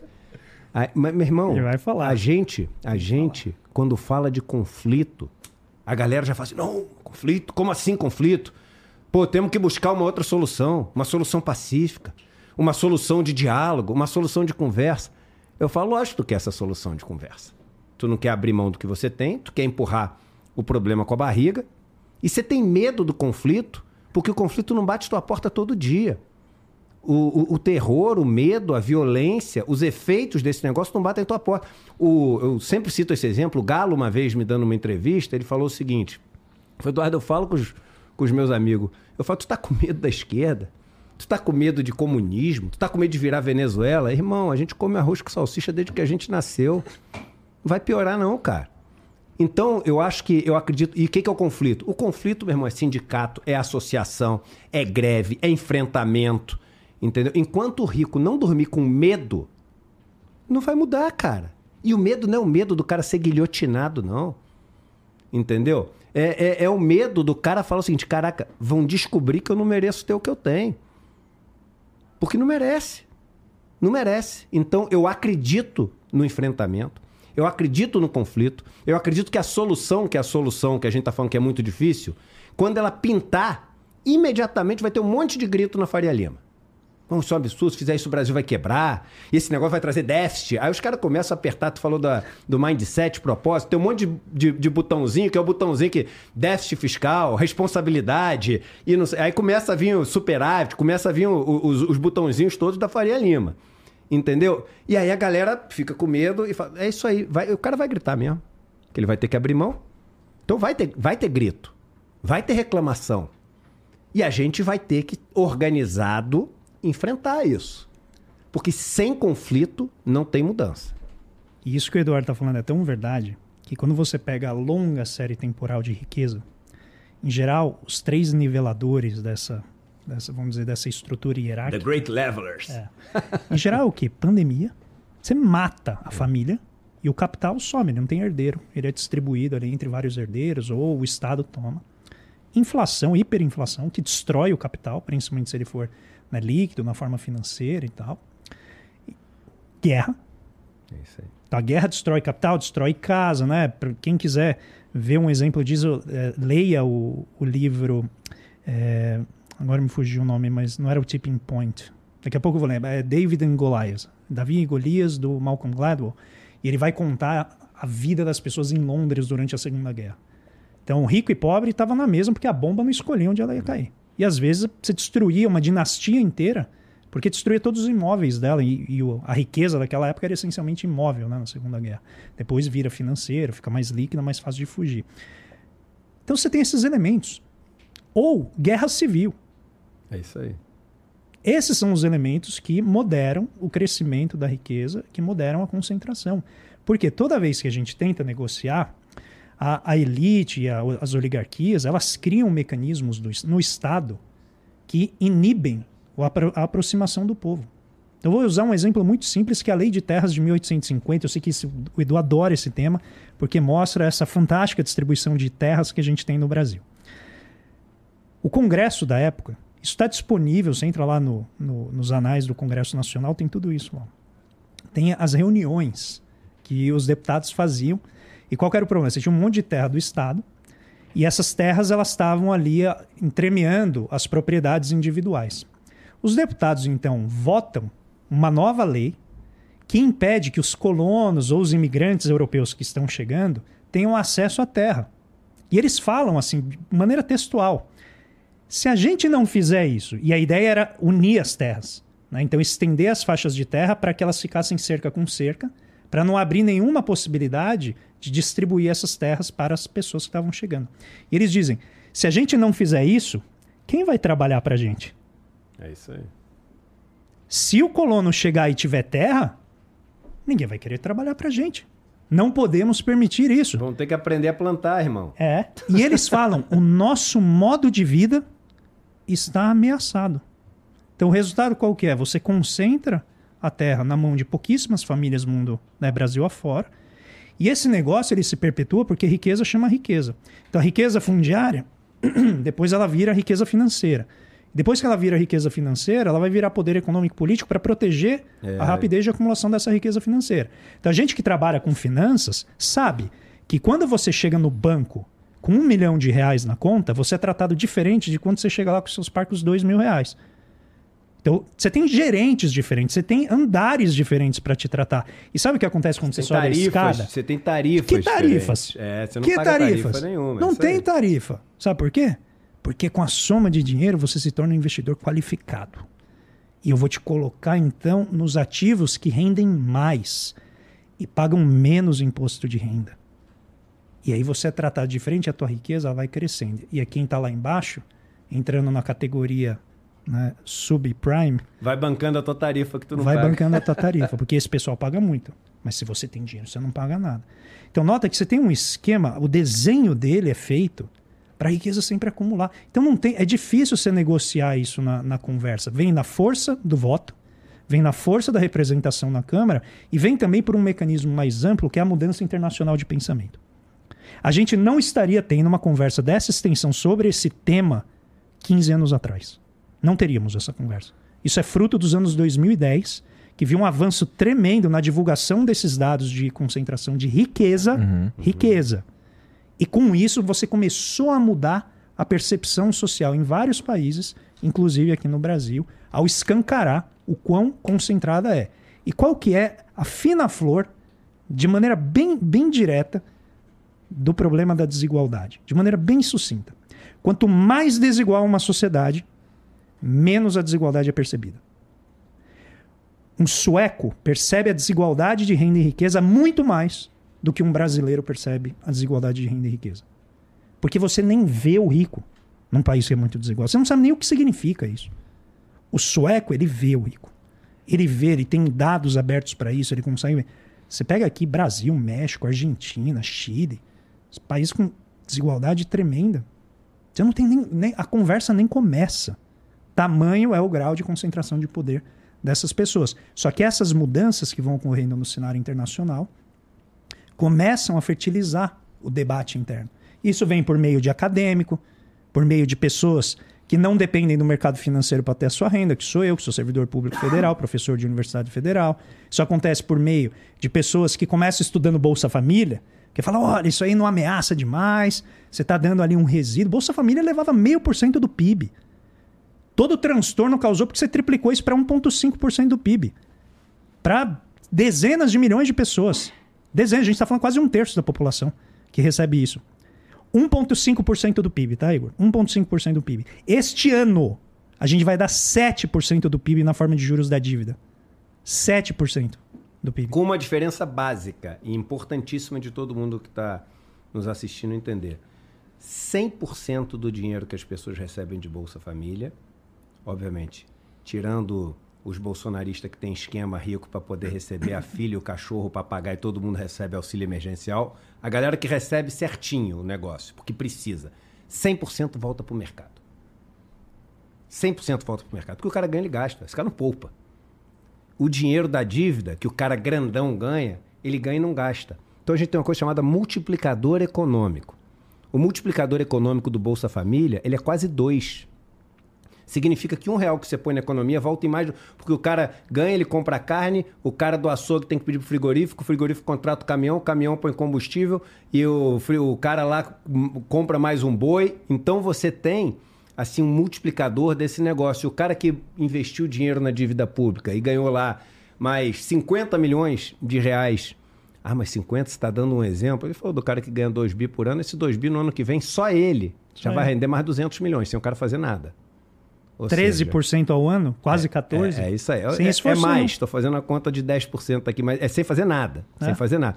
E aí o que, que acontece? Esse dinheiro o cara vai gastar para comprar o quê? Salsicha? Arroz? O cara tem toda a salsicha arroz que ele nem come isso, né? Mas ele vai botar esse dinheiro e vai comprar mais dívida pública. Não vai virar produção, não vai virar emprego. Então o multiplicador do juro da dívida é 0,7, ou seja, cada um real pago de juro da dívida ele se reflete em menos de um real de crescimento econômico. Você vai freando. Em outras palavras, você vai tornando a economia menos produtiva. Isso. Você vai ficando menos competitivo com o resto do mundo. Mas agora vamos dar o checkmate. Porque sabe esses bilhões que ele está comprando de dívida pública? Lembra dos bilhões de dividendos que ele não pagou nenhum tributo? Adivinha o que vira essa renda na forma de dividendos e lucros distribuídos? Dívida pública. Hum. Então eu resumi isso numa coluna minha da Folha dizendo: o rico empresta a juros para o Estado o dinheiro que ele não pagou em tributos. Porque ao ser isento do dinheiro, né, da tributação que deveria incidir sobre a renda, ele não tem o que fazer com aquele dinheiro. Porque ele não tem onde aplicar, porque ele não tem nem mentalidade para investir tudo isso em atividade produtiva. E eu vou dizer, eu acho que seria quase impossível. Ele joga no Estado. E aí o Estado paga para ele sem risco nenhum. Especialmente 14% porque ao ano. Especialmente porque é, é, esse cenário ele é produzido pelo próprio Estado, não é? Em que sentido? No sentido de, do, da, de, dos juros serem tão altos. Explica melhor. Vamos lá. É, por que, que a taxa que, que de juros que eu pago pro, pro, pro cara da, da, da dívida pública, por que, que esses juros são tão altos? É, vamos lá. O... Boa sua pergunta, cara. O juro que você paga é o juro que você paga para o banco. Aham. Porque você. Não estamos falando não, desse. Isso. Você não pega o dinheiro emprestado do Estado. Você Sim. pega o dinheiro emprestado do banco. Aham.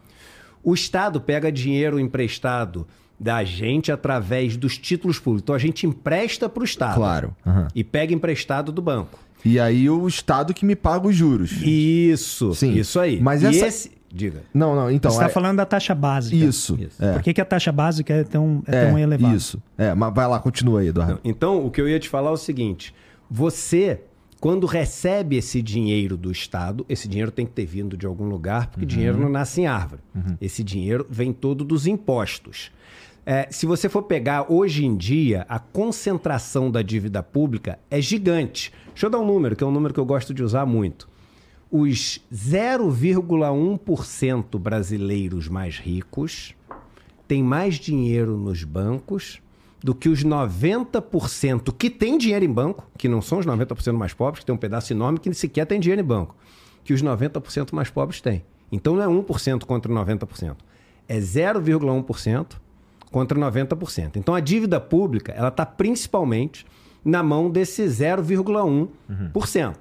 E esse 0,1% é o, o, o que define o tipo de sociedade que a gente vai ter hoje em dia. Define a reforma da Previdência que vai passar, a reforma tributária que vai uhum. passar. É o cara que tem a bancada do agronegócio, a bancada da cerveja, a bancada disso e daquilo.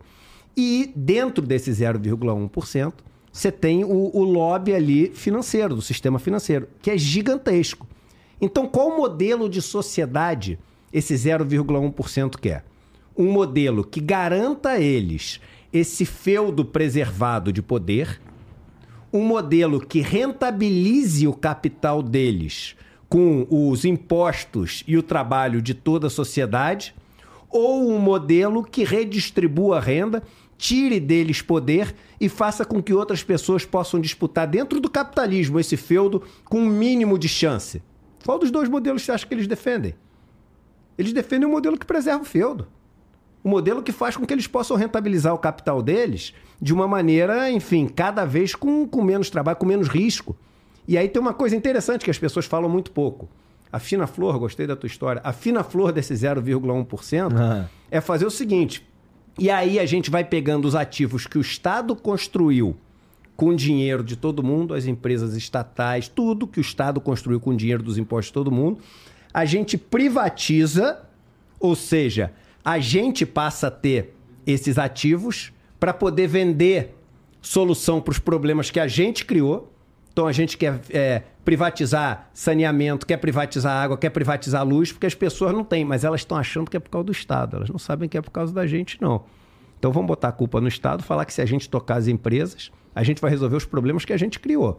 Aí o cara privatiza, fica com essa empresa, aí você fala, mas pelo menos ele vai tomar o risco. O que, que acontece quando tem apagão? Quem é que vai lá ajudar? O que, que acontece quando o banco está para quebrar? Quem é que vai lá ajudar? O que, que acontece quando essas empresas de infraestrutura, financeiras, etc., que são privatizadas, elas chegam ali no limite de quebrar? Aí o cara chega e fala assim: Estado, ou tu me ajuda, ou são milhões de pequenos consumidores, investidores que vão ser prejudicados. Então, Milhares então, de empregos. Então o Estado vira uma resseguradora. Uma resseguradora é a seguradora das seguradoras. Quando a seguradora quebra, a resseguradora salva.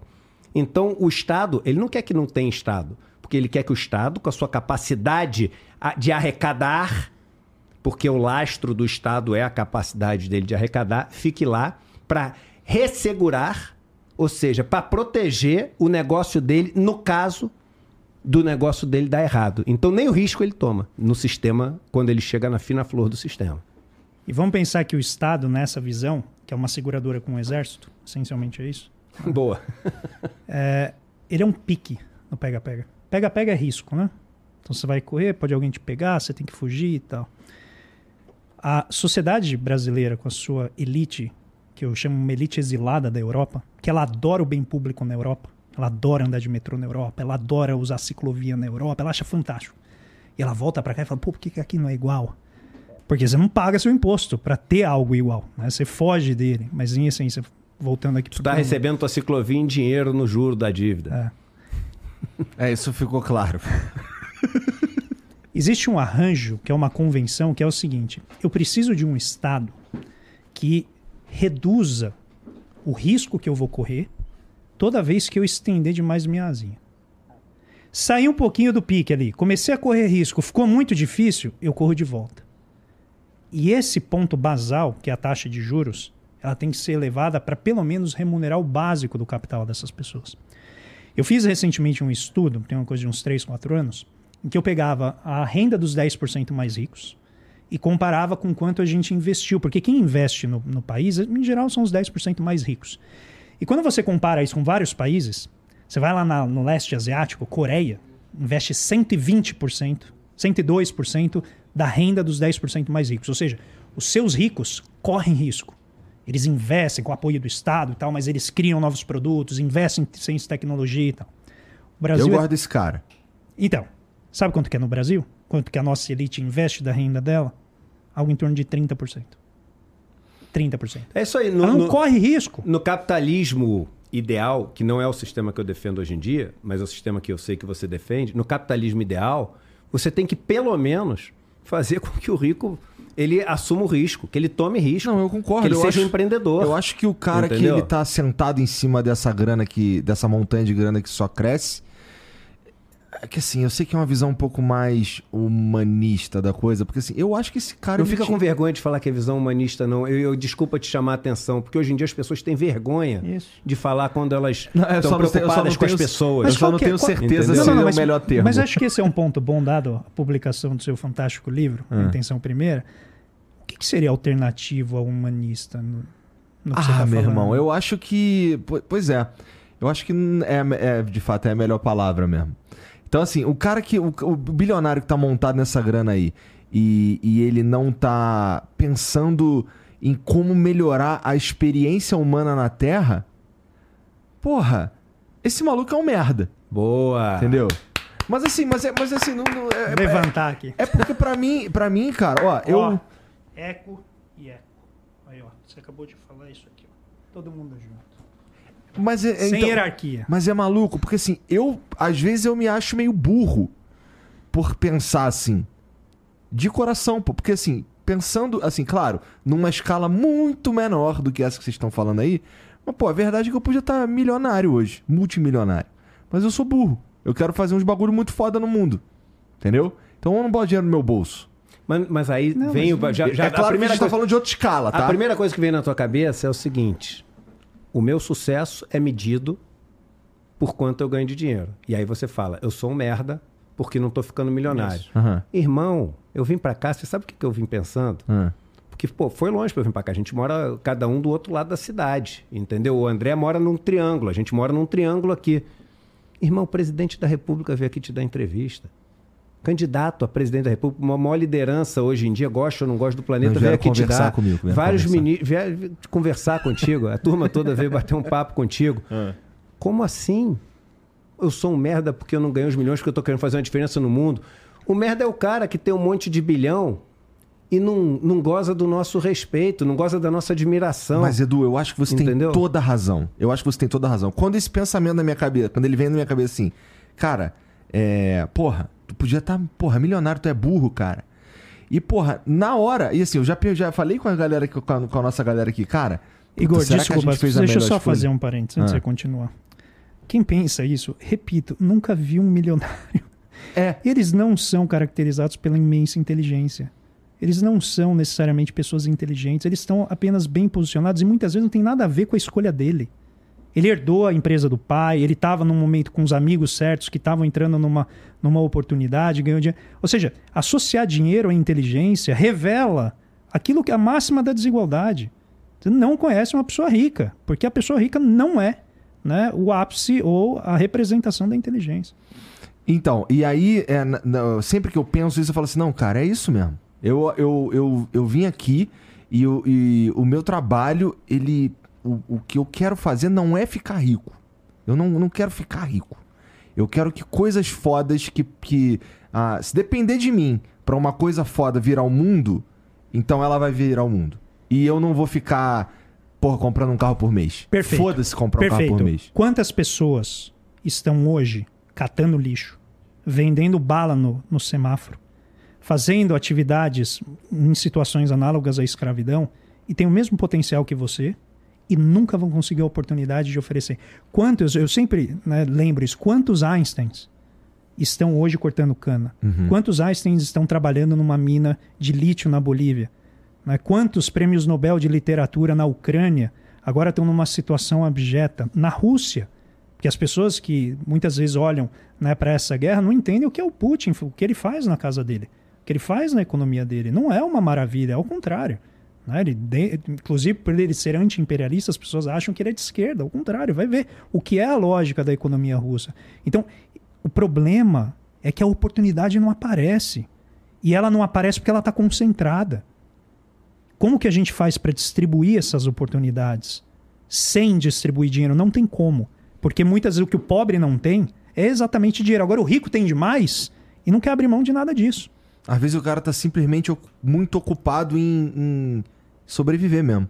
E daí ele não consegue e, executar. E é legal consegue... quando você usou a palavra humano, eu fiz aquela brincadeira. E na verdade é, é até mais do que brincadeira, é um, uma coisa que eu acho mesmo, que é o seguinte quando a gente parte na discussão, sempre termina no lance do dinheiro. Aí hum. sabe o que, que fica parecendo? Que eu tenho raiva de rico. Fica parecendo, pô, Eduardo tem raiva de rico. Por que, que tu tem tanta raiva de rico? Foi o que aconteceu no mercado financeiro, você pegou raiva dos caras. Eu não tenho raiva de rico, irmão. Eu tenho raiva de ver a galera morando na rua. Eu tenho raiva de ver a galera que trabalha no campo de verdade não ter terra. Eu tenho raiva de ver a galera que estava aqui antes dos nossos antepassados europeus chegarem passando rodo, o maior genocídio que já existiu no planeta, essa galera hoje está tendo que lutar para ter terra para morar. Ah, mas no Brasil 10, 12% estão com os indígenas. É o lance da média. O Einstein falava, teu, metade do teu corpo está no forno, metade do teu corpo está na, na geladeira, na média tu está na temperatura ambiente, na prática tu está morto. Vai lá no Mato, do, no Mato Grosso do Sul e quanto por cento do Mato Grosso do Sul está para a população indígena? Você tem verdadeiras favelas onde moram 30 mil pessoas com um povo que ele vive de uma maneira que não dá para viver amultuado. Você precisa de terra, você precisa de espaço, você precisa de plantar, você precisa de ter contato com a natureza. Então, quando eu, eu, eu, falo que a discussão sempre termina em dinheiro, e quando termina em dinheiro a gente vai para crítica, quando vai para crítica parece que eu tenho raiva de rico, não é que eu tenho raiva de rico. Eu tenho raiva de ver um mundo onde as pessoas sofrem tanto por escolha. Porque as pessoas sofrem por escolha. Com a capacidade tecnológica que a gente tem, com a quantidade de comida que a gente produz, com as inovações científicas e principalmente é no, no, campo da medicina que a gente tem hoje, a gente poderia sofrer muito menos como muito sociedade, menos. mas a gente escolhe sofrer mais como sociedade. Ah, mas eu não escolho. Eu estou falando de escolha como sociedade. A gente escolhe sofrer mais porque esse modelo é o modelo que traz mais sofrimento por escolha. Então a minha raiva é dessa escolha pelo sofrimento, não é de rico. Vamos pegar o exemplo aqui do Uber, a né? motorista de aplicativo, uhum. de é, se você conversar com eles, né, eles não sabem quanto que você está pagando a corrida. Eles só sabem ah, quanto eles recebem. Eu não sabia. Né? Bom, pelo menos os que eu conversei me falaram que eles não têm ideia. E o que, que eu notei? Que cerca de metade, às vezes, do valor fica para a empresa, não vai para eles. Então, o que, que a empresa fez? Ela desenvolveu um aplicativo que uh, faz com que haja literalmente o pagamento de uma corveia, como era no feudalismo. Você está usando o meu, né, o meu espaço, que é a minha propriedade, que é o aplicativo. Então, você vai pagar um imposto na forma de trabalho, porque é o cara trabalhando e o que ele recebe, esse pedaço vai lá para a empresa. Né? Agora pega. Primeiro, isso é justo? É, é, eu até brinco o seguinte: é o capitalismo é 5.0. Que o, o cara é dono do capital que você compra. Isso. Porque ele compra, né? Porque literalmente, ele compra o carro, ele tem que pagar seguro, ele, tem, ele é responsável pela manutenção, ele faz tudo. Tudo que a empresa tem é a propriedade do aplicativo. Aí você pode falar assim, cara, eu acho que ele tem que receber alguma coisa. A minha pergunta é 40%, 50%? Entendeu? A nossa discussão é aqui, é o grau. Quanto que seria a remuneração adequada? A pessoa que acredita muito no livre mercado vai dizer: não, isso aí é a produtividade dele. Da produtividade do cara que pensou e montou uma patente que dá a ele um direito de exploração monopólica, de monopólio. É isso aí. E ele vai falar: não, o cara que acredita no livre mercado. É só você ir lá e competir com o Uber. Faz a sua. Vai lá, compete lá. Por que tu não faz um Google, cara? Faz um Google. O código está aberto. Pô, né? Claro, você, você pode abrir, você pega o código do Google. Faz o seu. Por que, que tu não faz o, um, um Amazon? Faz uma Amazon. Não, mas, é, mas eu tenho que me juntar com é vocês. É mercado livre, pô. É livre mercado. Pode ser o início de algo. É só querer, irmão. Olha o mindset. Mas aí a gente começa. Bota o mindset, é Já é só querer no vai com É só acreditar. Vai com tudo. É só acreditar que o que, que é meta, Mas, Apple... Ó, esse lance que você Mas falou... Deixa só, só pegar Vai. outro exemplo. Então, esse é o primeiro exemplo. Tá, é exploração direta com base num poder econômico que tá. é né, um direito ali de propriedade intelectual. Agora pega ali o que o presidente da Câmara, o Arthur Lira, colocou recentemente, que é a concentração de terra na mão de 0,00001%, que seriam os povos originários. Olha a mentalidade. É a mentalidade tipicamente do, do, do colonizador, que está olhando para a terra como um objeto de posse. O índio não tem essa relação com a terra. O índio ele não olha para a floresta como algo que ele vai possuir e que ele leva ao banco para poder pegar um empréstimo. Ele vê aquilo como um ecossistema do qual ele faz parte. Por isso que eu trouxe isso aqui. Ó. Ele não está em hierarquia, ele não comanda a natureza, ele produziu a floresta.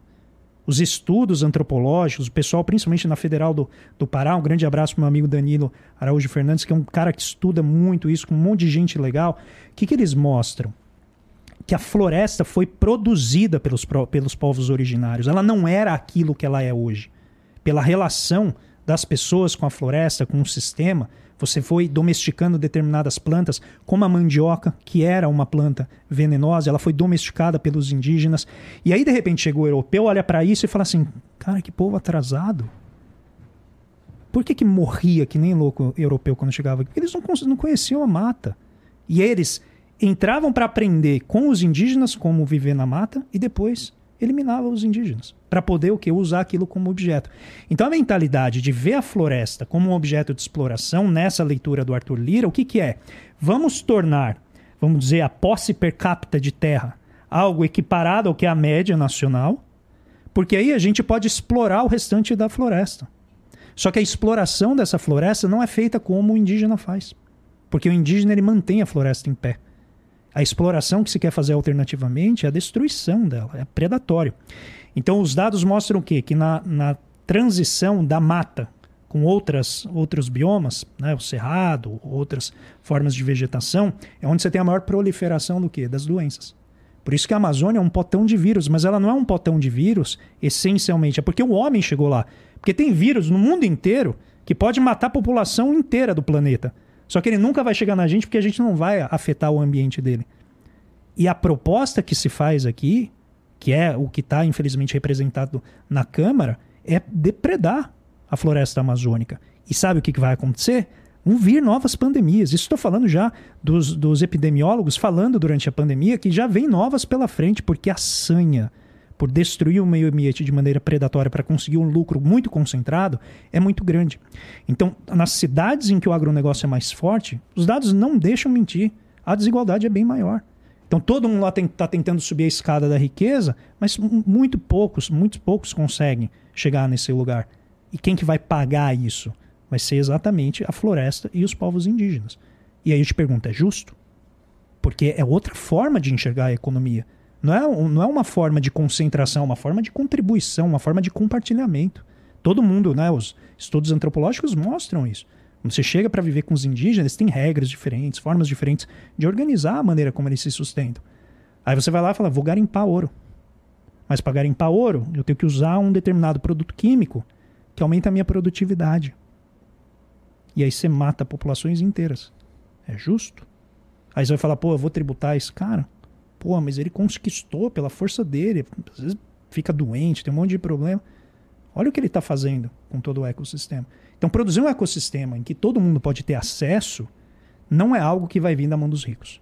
Tem que vir por meio de luta, tem que vir por meio de ocupar os espaços, tem que vir por meio de você construir consensos que, inclusive, vão contar com o apoio momentâneo dos ricos.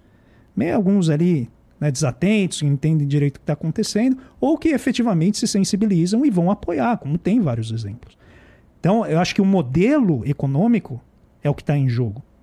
E aí, para finalizar, você falou, a gente está falando do Elon Musk, como ele deve ser remunerado pelo esforço, pelo risco que ele correu. Eu quero chamar aqui né, a atenção para talvez a principal inovação do século XX, que na sua ausência, levou à mortandade da gripe espanhola, que é na verdade americana, né? não é espanhola, mas como a Espanha era o único país que divulgou as estatísticas, né? ficou como gripe espanhola, que é o Alexander Fleming, que desenvolveu a penicilina. Porque o que matava na gripe espanhola não era o vírus. O vírus baixava a imunidade de uma bactéria e matava. E assim, exterminava generalizadamente. Esse cara desenvolve a penicilina, não faz patente porque ele era um servidor público, ele era um professor de universidade, ele já tinha o salário dele, que, que eles chamam de tenure, já tinha lá a estabilidade, ele foi lá fez. Seja de todos. Entende? Então há um modelo diferente que se pode fazer. A questão é que a gente tem que construir isso né, de baixo para cima e leva tempo. E, como e os incentivos falou, é não E os incentivos não morrem quando morre a possibilidade do cara ter 200 bilhões. Os incentivos não morrem, porque as maiores invenções feitas durante toda a nossa história, não foram feitas por pessoas que queriam ganhar 200 bilhões. Não foram feitas. Foram feitas pela nossa natureza curiosa, pela, pelo, pelo nosso é. despertar para novas realidades, por tentar é, solucionar os mistérios do universo. É isso que nos moveu para descobrir, para tentar aliviar nosso sofrimento, aliviar o nosso fardo, para em vez de carregar uma coisa, criar uma, uma, uma coisa redonda ali, a roda que empurrava para aliviar o, o, o, filho que estava morrendo por causa de uma doença, criar uma vacina ou criar um antibiótico. Entendeu? Não, se eu te perguntar, me traz aqui as grandes invenções que foram feitas porque um cara chegou e falou assim: irmão, eu vou inventar esse negócio que eu quero ficar bilionário. Você não vai, cara. Você não vai trazer. Então, o seguinte: a desculpa de que o capitalismo tem que dar essa oportunidade, porque senão as pessoas não vão ter uma motivação para querer descobrir algo novo, para querer construir algo novo, essa é a maior balela. E um exemplo disso que o Edu está colocando, que eu, eu adoro estudar a história da ciência, e eu fiquei fascinado com a história do zero. Ah, legal. Porque Os maias, o zero... Né? Não, parece Os que ele é hindu. Né? hindu. Ah, hindu. Porque o zero, ele não é um número, né? O zero Isso. existe para é um dividir. É, ele divide os números positivos né, dos números negativos, ou seja, os números naturais, que são aqueles que se conta, né, não existe menos um copo, dos números reais, você tem uma extrapolação abstrata para o negativo. Né? Uhum. Né? Você pensar, rigorosamente falando, não tem como ser algo negativo na matéria. Né? Eles imitaram o zero. Aí você para para pensar, você fala assim, cara, o zero, que coisa idiota, né? Pensa, Não, ele, ele, ele, muda tudo. Muda tudo. Mas você sabe que. É pensa, é... pensa a computação hoje sem, sem zero. zero é. Que é zero e um. É. Ligou, desligou. Epigenética, ligou, desligou gene. É tudo zero e um. E o zero, ele liberta o ser humano do uso dos algarismos romanos. Imagina fazer derivada com algarismo romano. Vamos só pegar uma conta, faz aí né, 3 milhões multiplicado por 50 milhões em algarismo romano.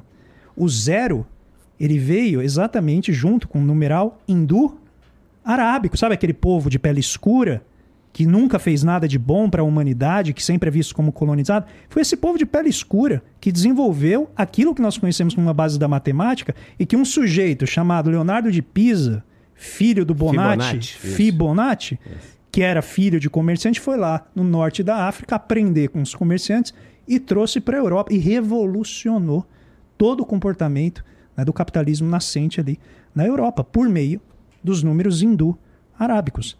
E eu te pergunto, Mas se a gente chega, fosse chega pagar patente, de... ah. Edu, Quanto que valeria o zero? Quanto que a gente pagaria de patente, de royalties, pro cara que inventou, inventou o zero? zero? Ah, mas já, já, já passou isso daí. Mas depois então, a galera... essa patente. Aqui uma coisa. Primeiro, assim, a galera que está assistindo, isso é uma, uma das doideiras. É. é. É, isso mesmo, foram os hindus, mas aqui quando os caras chegaram, os colonizadores chegaram, eu estou na dúvida se eram os mais os astecas, e eu sei disso porque eu estudei para a prova do meu filho há uns meses atrás, então ficou na minha cabeça. Que era o que eles ficaram impressionados, que eles já tinham o conceito do zero hum. aqui. Mas é, a, a, a, maluquice disso é que aí você vem trazendo, ele falou do, do Leonardo Fibonacci. Irmão, tu já entrou na onda do Leonardo Fibonacci? Não. O Leonardo Fibonacci foi aquele cara que chegou na razão áurea. Tá. E ele tentou encontrar uma, uma sequência de números que explicasse todo o universo. E ele começou a olhar e falou o seguinte: pô, mas vem cá, as ondas do mar seguem ciclos, né? O, as estações do ano seguem ciclos. Então vou tentar achar uma, uma coisa que faça lógica. Então, como tudo vem de uma coisa antes, a gente sai do zero, depois do zero, a criação. Você tem um zero mais um, você tem um. Um mais um, dois. Um mais dois, três. Dois mais três, cinco. 5 mais 3, 8. Aí ele começa. 8 mais 5, 13. E ele começa a fazer essa sequência. De repente ele chega lá na frente na sequência e fala o seguinte: calma aí. Eu tô vendo que toda vez que eu divido o número pelo número de, de antes, dá 1.618. É o mesmo número. Toda vez que eu divido o número por dois números antes, dá 2.618. Toda vez que eu divido o número pelo número depois, dá 0.618. Toda vez que eu divido o número por dois números à frente, dá 0.382, que somado com 0.618 dá 1, o inteiro novamente. E essa proporção que eu vi, essa razão áurea, eu olhei nas pirâmides do Egito e é, são as proporções eu olhei no, no Panteon, são as proporções. Eu olhei no girassol, são as proporções. Eu olhei na espiral das galáxias, é a proporção. Eu olhei no, no, no, no corpo humano, e aí vem a loucura, porque o homem vitruviano, do Da Vinci, ele é todo formado em cima das razões áureas. Então, se você for pegar a altura da ponta da tua cabeça até o chão e dividir pelo umbigo até o chão, sabe quanto que vai dar, irmão? Ah. Vai dar 1.618. Se você for pegar daqui do ombro até a ponta do dedo e dividir pelo cotovelo até a ponta do dedo, vai dar 1.618. Se você for pegar da base do seu dedo até a ponta e dividir pela dobra aqui da falange até a ponta, vai dar 1.618. E aí esse cara descobriu isso, meu irmão para ficar bilionário? Não descobriu, não. ele descobriu porque ele tinha, porque é maravilhoso, porque ele estava desvendando os segredos e ele do universo, tinha tempo para fazer isso. ah, sim. É. Não, é muito foda. É... Entendi onde tu quis chegar no final. O cara contou uma história bonita do caralho pra dizer, meu irmão, ele não tava cagando pro dinheiro, no fim das contas. De repente nem tava cagando, mas a, a, a, o que moveu ele para ele falar, uau! Ele não falou, Caraca, meu irmão, ganhei um milhão. Ele falou, caraca, desvendei o universo. É. Entendeu? Mas eu, e, eu... Beleza, ganhou um milhão. Pô, que bom. Eu brinquei, eu brinquei com esse negócio porque ele tinha tempo de fazer, porque isso é liberdade econômica. É isso aí. A pessoa não tem que trabalhar 14 horas por dia para viver. Ele era filho de comerciantes. Para você chegar em algo assim, isso leva tempo. Isso não é algo que você faz da noite para o dia. Você tem, você tem que ter tempo para pensar. E aí nota o Einstein, quando perguntavam para ele por que, que ele era, como ele era tão inteligente, né? ele falava assim: "Mas eu não sou tão inteligente, eu só gasto mais tempo com os meus problemas". E para fazer isso, você tem que ter o ócio. O ócio não é porque o ócio dá aquela impressão, né, que o Domênico quer é, fazer nada. do Domênico Gato Não, então você tá, né, você tá fazendo um 71, você tá ali é, fugindo da sua responsabilidade. Não, é o ócio que gera o conhecimento que vai facilitar a vida para todo mundo. E agora, se as pessoas não têm o tempo dela para o ócio, para cultivar a cultura, para fazer com que elas tenham um olhar para o universo, elas não vão contribuir o que elas podem contribuir com a humanidade. E eu acho que a gente, né, o sistema capitalista, uma das dimensões da acumulação de riqueza é deixar menos tempo para as pessoas. Elas não têm tempo para pensar, elas não têm tempo para criar, elas não têm tempo para inventar. É, porque a nossa tudo cultura anda cada tem que vez gerar. mais é, nesse sentido. Todo mundo cansado. Todo mundo cansado. As pessoas tiram férias e voltam cansadas das férias. Pode crer. Porque a cabeça não para, porque você já está pensando o que, que eu vou fazer. Você tira férias para resolver problema que você não consegue resolver durante né, o período do trabalho. Ou seja, como é que a gente está criando um sistema que depende de inovação se a gente está inibindo a inovação no, no que a gente chama ali na grama, com todo mundo na horizontalidade? A gente está matando o próprio sistema. Por isso que eu digo que a concentração de renda ela é uma má alocação de recursos. Claro. Ela é uma má alocação de recursos. E eu estou falando para quem acompanha a For da Economia, vai ver como isso é provocador. Porque quem defende o mercado acha que o resultado, que a acumulação de riqueza, é resultado. É, é isso aí. E é acha... resultado da eficiência do mercado. E se você está acumulando na mão do cara que foi mais é, por mérito, e aí a meritocracia, a historinha, se você está acumulando dinheiro na mão do cara que mais venceu essa disputa, pô, que bom, porque tá no cara mais capaz. Então esse cara vai ser o que mais sabe usar o dinheiro. Essa é a, esse é o argumento, essa é a desculpa. Primeiro que o cara não tá lá por mérito, que é a discussão que a gente tá tendo aqui há um tempão. Segundo que quando pega esse, ele pega esse dinheiro, ele não investe para dobrar o risco que ele teve lá atrás se ele tá lá por mérito. Ele pega para defender o feudo dele e criar muro para ninguém entrar. Então, pelo contrário, a história, do, o ciclo de todos os grandes monopólios é o cara começar ganhando um monte de produtividade, depois o cara mergulhar num declínio de produtividade, porque ele não precisa mais ter toda é. aquela produtividade. Ele não precisa assumir o mesmo risco. Ele já está com o campo dele defendido, por que ele vai ficar assumindo o risco de bobeira? Então, não é um modelo eficiente. Não é. E aí tem dados, novamente, mostrando para países ricos que quando você tributa a riqueza, adivinha o que acontece? Mais crescimento econômico porque você reduz a distorção do sistema de acumular muita riqueza na mão de quem virou conservador. Se o sistema depende de risco, e o risco vai ser corrido, a questão é se vai ser né, o rico no setor privado ou se vai ser o Estado correndo esse risco ou se vão ser os dois juntos. Mas nós não teríamos pré-sal se a gente dependesse do setor privado. Porque a Shell estava cavando junto com a Petrobras, no meio do caminho ela falou: rapaz, já foi quase um bilhão de dólares aqui, isso aqui não vai dar em nada, ó, tô fora, Petrobras e caiu fora. E a Petrobras falou: não, eu tenho aqui confiança nisso, vou correr esse risco. Que o risco ele é tão grande, ele foge de escala que ele vira incerteza, ele é incalculável. Porque imagina, podia perfurar lá 7 mil metros e não ter nada. Tem um saco de ar lá embaixo. E de repente chegou lá, tinha o quê? Bilhões e bilhões de barris de petróleo. A Petrobras continuou. Por quê? Porque ela tinha escala, tinha o Estado atrás dela. Aí a Shell chegou e falou: vende para mim? É. Falou: posso pegar uma parte desse campo agora? Faz aí uma concessão. E eu pego uma parte. Agora que você já fez a parte difícil, eu vou lá e faço. Todos, é, e é isso que a gente está falando. Essa é a parte difícil da história, é fazer pesquisa. É você chegar na teoria da relatividade. É você chegar no entendimento básico do que é um, um, um semicondutor, que é o chip. Essa é a parte que você é, é 0 ou 1. Um, dá certo ou dá errado. É, é isso aí. Se der errado, todo aquele dinheiro foi desperdiçado. Se der certo, você revoluciona a vida. E é isso que a gente agora está vendo no mundo afora. É como que você pega esse elemento que comanda tudo aqui do que a gente está falando, tem semicondutor, tem chip. E deixa eu pegar só uma deixa aqui. E por que, que o Estado investe nisso, irmão? Porque o Estado não existe assim. E o Estado andando de camisa verde, o Estado é uma invenção, é uma ficção que a gente criou, que é a coletividade. É. Como uma coisa é muito risco, a gente fala, Cara, se esse negócio que pode transformar a vida de todo mundo, encontrar petróleo lá embaixo, descobrir a internet, colocar um satélite, descobrir uma vacina, se isso pode mudar a vida de todo mundo, pô, vamos todo mundo fazer isso acontecer?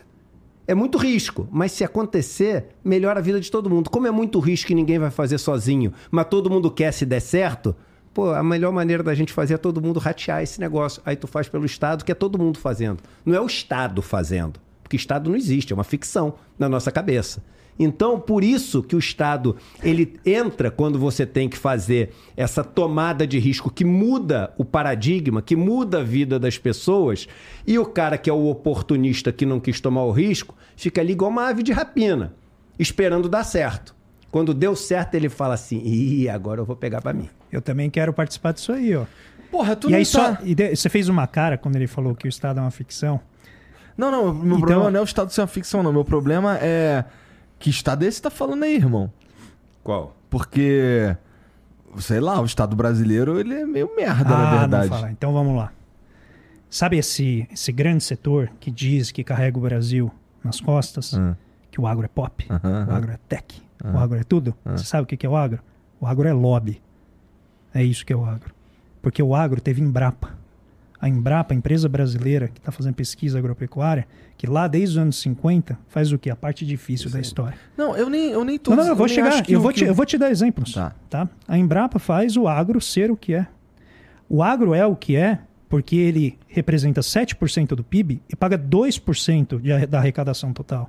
O agro é o que é porque ele representa 7% do PIB, mas tem quase todo, quase metade do crédito direcionado, que é com, com juro menor que vai para ele. E quando ele não quer mais usar o Estado, ele cria letras financeiras que não pagam imposto de renda para atrair receita, que é a LCA e CRA. Esse é o agro que depende do Estado. Esse é o Estado brasileiro, que você está dizendo que né, você está cético quanto a ele devolver, e é o que o Eduardo falou: devolve para quem? Devolve como? Agora, não tem, não tem soja no Centro-Oeste, não tem soja em Lucas do Rio Verde, em Sinop, em Sorriso, sem o Estado brasileiro. Porque a parte difícil quem fez foi a universidade pública, com centros de pesquisa. Não tem Petrobras né, sem Estado. Porque a Petrobras, as pessoas acham que ela é uma não produtora de petróleo. Não tem Itaipu, tem Itaipu. sem Estado, irmão. A Eletrobras, que a gente gosta de, né, de falar, ah, não, pô, agora vai pro, pro setor privado, na mão do BlackRock, do 3G, e nossa, vai ter energia barata para todo mundo. A gente continua com a energia mais cara dentre os países que não estão sofrendo diretamente com a guerra. A gente tem a energia mais cara. E vem sendo dessa maneira. O que, que é a Eletrobras? O pessoal acha que produz energia. Sabe o que ela é? Recurso hídrico. Ela controla a água. E a água é o bem escasso e que é fundamental, compõe grande parte daquilo que a gente é fisicamente. E a gente está abrindo mão ao né, terceirizar isso para interesse do lucro, a gestão de um ativo como esse. A Eletrobras, ela é a nossa bateria.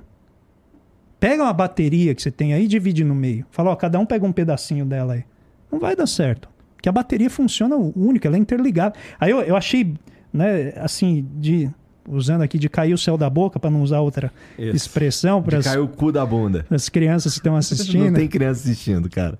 Que criança pô, meu, estaria meu, assistindo? Pô, meu filho. Não, agora não, porque começou o jogo do Flamengo, ah. até nove e meia ele tava. Mas até tava assistindo porque é você, que? cara. não, com o Flamengo eu não, eu não consigo competir, não. Aí o pessoal agora, quando teve esse apagão por um excesso de uma sobrecarga que veio da energia eólica, que não foi canalizada uhum. pelo sistema, só, pô, mas interligado é ruim, né? Pô, é ruim ser interligado, porque você vê o efeito propaga para todo mundo. É a interligação que faz o sistema funcionar bem. Falando, não, vamos defender a regionalização. Você vai perguntar pro pessoal de Roraima se eles estão felizes comprando energia da Venezuela. Porque eles não têm, o deles é isolado, é o que eles mais querem é entrar no sistema interligado nacional.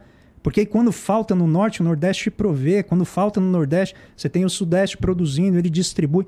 É exatamente a força do coletivo. Só quando você aplica essa lógica de compartimentalizar para que cada um possa ter o seu quinhão do lucro extraído em cima da população, você perde exatamente a característica que faz o Estado brasileiro ser o que ele é. E sem Estado brasileiro não tem Eletrobras. A gente tem uma das matrizes mais limpas do, do mundo. Sem Estado não tem, não tem Embraer. E a Embraer financia e faz, é a fina flor da tecnologia de aviação, de projetamento. E tal. Ou seja, essa demonização do Estado, ela não tem outra função que não depreciar o valor desses ativos para que ele possa ser apropriado a preço de banana pela propriedade privada que não teve a capacidade de inovar, porque sozinha ela não vai conseguir. Eu entendo tudo isso que você está falando. A minha questão, na verdade, vai mais em quem está gerindo essa porra toda. Então, assim, o meu problema não é. Vamos lá. Não, o teu problema é o seguinte: não, é vou... você chegar lá Edu, no. Edu, eu, no... vou, eu vou levantar a bola aqui para você. Vai. Teu problema é como o Estado é gerido, certo? É. Então, o Estado é gerido mal, concentra dinheiro no topo. Vagabundo seu, rouba. Né? Tem a, a casta, casta do judiciário que ganha uhum. muito menos do que os funcionários públicos, o dinheiro não volta e assim isso, por diante. É. Certo? Horrível, instituição que não isso, funciona. Isso. Pensa nas lojas americanas. Pensa como organização. As lojas americanas, a diretoria chegou a ganhar 600 vezes o salário médio do, dos trabalhadores. 600 vezes. Te pergunto, ela funciona? Agora deixa eu só ir no teu ponto do Estado mesmo. Que ah. aí é, e aí é um ponto que pega a galera que está assistindo. Que realmente, cara, quando tu chega num, num negócio que você tem que tirar um documento, quando você precisa de alguma coisa, sei lá, no, no, nos correios que é, tu tentou e teve uma fila maior, quando você tem que encarar uma burocracia para tirar a tua aposentadoria, aquele negócio ali, e, e, é um negócio que pega as pessoas mais pobres, e como não vem recebendo o tratamento que deveria receber, como a Petrobras, por exemplo, recebeu. Ninguém fala que a, a Petrobras é uma empresa sucateada. Ninguém fala que a Embraer é uma empresa sucateada. Ninguém fala que a Embrapa é uma empresa sucateada. Então, existe sempre a capacidade de você investir em treinamento, investir em tecnologia, em tentar fazer com que as pessoas que não contribuem para aquela empresa, essas pessoas, criar mecanismos, existem esses mecanismos, a gente pode aperfeiçoar esses mecanismos, essas pessoas saiam da empresa, as pessoas que contribuem para a empresa, elas possam galgar uma carreira ali, elas possam trilhar uma carreira na empresa que seja uma carreira de sucesso e mais rápida do que aquela que não contribua. Você pode tornar o Estado mais eficiente. Não é 0 1 do computador que ele falou, não é binário é o seguinte: ou o Estado que a gente tem hoje, ou nenhum Estado.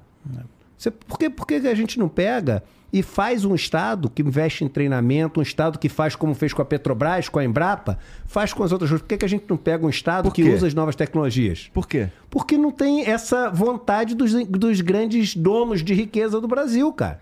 Porra, mas aí também tá tirando totalmente a culpa dos políticos. Claro que não, não claro que não, pelo contrário. Não, é por isso que eu falei da Eletrobras. Pega o processo da Eletrobras, ele foi questionado diretamente pelo Tribunal de Contas da União. Foi, eu tô falando isso de liberais, como por exemplo Helena Landau, que foi, trabalhou nas privatizações do Fernando Henrique Cardoso. Ela falando isso aqui é, é um crime contra o país. Foi vendido a preço de banana. Foi colocado no projeto da, da privatização criar a termoelétrica usando diesel. No momento que a gente está indo para a transição energética, é. você está criando. E, e, e, os valores são monumentais dessas, dessas termoelétricas que foram feitas para enriquecer um grupo ali de. de e uma energia pessoas. cara, suja. Energia cara, suja, horrível. Só que tudo ali. Então, lembra, a, a própria maneira de tirar o Estado tem que ser muito bem pensada. Mas você não tira, né, um caso como a Eletrobras, ela funciona, ela dava lucro, tinha, tem capital em bolsa. Por que, que você vai privatizar a Sabesp? Por que, que você tem que privatizar? Sabesp já é parcialmente privatizada. Ah, não, porque vai aumentar a eficiência. Sabe qual que é a eficiência que aumentou na Eletrobras? Hum. Eles cortaram pela metade o corpo de trabalhadores. É. Aí não tem manutenção. Aí eu vou fazer um. provocar para quem está nos acompanhando. Tira metade dos trabalhadores do metrô. Eu não ando. Você cortar metade do quadro funcional do metrô, que faz a manutenção de madrugada, para eu ter a segurança ficar... que o metrô não vai descarrelar, eu não vou andar. Eles fizeram isso com a Eletrobras. Não tem como fazer manutenção. Não tem como acompanhar. Imagina uma rede de, de transmissão sem manutenção. Você, essa é eficiência. Ela vai gerar lucro? Vai. Mas é melhor para a sociedade? Não é. E aí, quando der errado, eles falam: opa, foi mal aí. aí o cara Deu fala, errado. Aí o cara fala o seguinte: não, mas o Estado não tem como ser eficiente. Vamos privatizar a empresa. Aí a gente privatiza. Aí quem é que compra? A estatal do outro país. Caso da Petrobras é isso. Pô, então no, no outro país pode, a gente não, não pode? Que carinha é essa? Não é? É o que eu te falei, é elite, é elite exilada, hum. entendeu? A Noruega pode ter Equinor, que significa equi de igualdade e nor que tem a ver com o norte, com a energia, né, que eles estão produzindo. Ela pode ter estatal. Agora, o Brasil não. O Brasil tem que privatizar a Petrobras. Você entende a lógica? Porque aqui é colônia, aqui não é o lugar onde a pessoa se vê morando. Cara, eu entendo tudo isso aí, mas. O rico, né? Eu tô falando. Eu entendo, eu entendo. Mas se liga, é, da minha visão tosca da coisa, é quando o cara fala, por exemplo, que o Estado não é eficiente para fazer isso, as coisas funcionarem e tal, é, geralmente remete, pelo menos do jeito que eu enxergo, a como aquela porra tá sendo gerida e como funciona a estrutura para as pessoas que trabalham ali é, funcionarem mesmo. Então vamos lá. É, o presidente de lá, estatal X lá é indicado por um presidente, por, pelo presidente da República, por um político, Você tá ou qualquer perfeito, assim. Patrimonialismo, nepotismo, é. tudo é claro. E é disso que eu tô falando, então, na verdade. Tamo, Isso existe no setor privado. Mas também. vem cá, mas vem cá, tamo junto tá. de novo. Tamo ah. junto de novo, Igor. Porque eu também não quero isso, irmão. Também somos estamos contra isso juntos. Eu não quero ineficiência no Estado.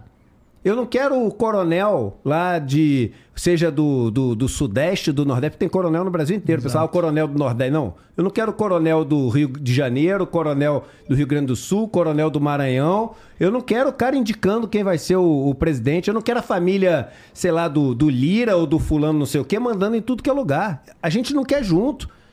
Ah, Eduardo, mas não dá. Por que, que não dá? Quem te falou que não dá, cara? É claro que dá. É difícil? É difícil, porque a gente ergueu esse país em cima dessa estrutura. Então tudo é difícil, não é só isso que é difícil. Tudo que a gente falou até agora é difícil. Só falamos de coisa impossível. Entendeu? Então, agora, então já que é tudo é difícil, deixa assim mesmo? Não. Não. Não, mas, mas vamos pegar o caso do setor privado. Hum. Qual que é a ideia? O Estado ele não é eficiente porque existe uma proteção com relação às forças de mercado que promoveria a disciplina. Então é um medo do, uhum. do, trabalhador ser mandado embora, né? Então ele tem estabilidade, o servidor público, então ele não tem incentivo para ser eficiente. Né? Então se você colocar um pouquinho de mercado ali, você aumenta a eficiência do Estado. Joga isso, eu vou começar por aqui. Aí vamos jogar para o setor privado. Em tese, o setor privado deveria ser o espaço da eficiência. O espaço em que ninguém teria um emprego por ter um avô rico, ninguém teria um emprego por ter um contato bem localizado numa estrutura corporativa. Uhum. O que a gente vê é essa meritocracia baseada exclusivamente no esforço pessoal e nas capacidades individuais? Não é. Eu já trabalhei em empresa multinacional e o que eu mais vi era diretor que não tinha que estar tá ali. Só fazia bobagem, fazia a empresa perder dinheiro, mas era tão bem conectado que ele era intocável. Esse cara está ineficiente e a corporação não manda embora não manda embora porque não é apenas o mercado que determina isso. Ele é deslocado dentro da empresa, ele sai de um setor, vai para o outro e tal. Mas ele tem estabilidade, que a estabilidade é, é, são as costas seguintes que ele tem. Feita essa comparação que eu queria colocar, a pergunta é: o Estado precisa ser necessariamente, em todas as circunstâncias, regido pela lógica da eficiência? Eu não acho. Uh, eu acho que não, que depende do que a gente está chamando de eficiência. É isso, boa, isso. boa. É, é, ele está se referindo, eu acho, a, a essa eficiência financeira. A eficiência não. financeira. Não, não, não é lucro. Não, Tô falando o que eu eficiência acho é o seguinte, operacional. Eu acho que o Estado, e aí vem um ponto que eu falo assim, vamos supor, e eu sempre dou esse exemplo, que os Correios, gerido da melhor maneira que a gente consegue gerir, atendendo as pessoas, permitindo que o cara more lá longe e o cara consiga ter uma conta em banco, permitindo que o cara que está fazendo o artesanatozinho ele possa vender e poder pô, ter uma fonte de renda. O correio funcionando assim, é, interligando todas as pessoas do país. Que o correio dê 200 milhões de reais de prejuízo por ano. Vamos supor. Tá? Aí você fala assim: temos que privatizar o correio? Não.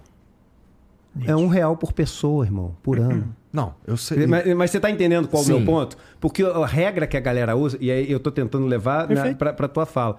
Porque a regra que a pessoa usa, não, se está dando prejuízo, privatiza. Não, mas calma aí. Entende esse, esse, esse prejuízo, nesse meu caso hipotético. Tá? E eu não estou falando que não tem coisa para melhorar nos Correios, não tem coisa para melhorar em estatal. Pelo contrário, minha fala anterior foi exatamente essa. Uhum. Mas entende isso como o seguinte: todos estamos pagando para ter uma estrutura que conecta todo mundo, irmão.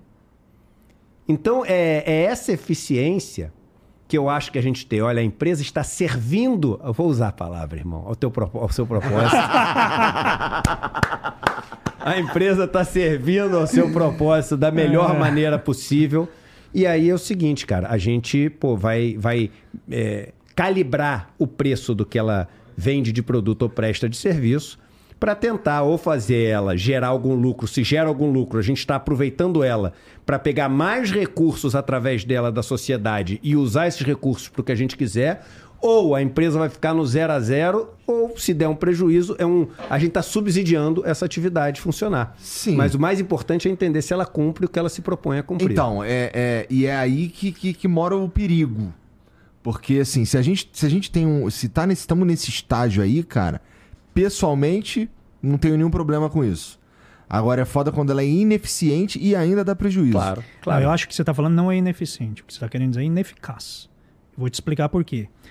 Um posto de saúde, para ser eficiente, ele pode diminuir a qualidade de atendimento.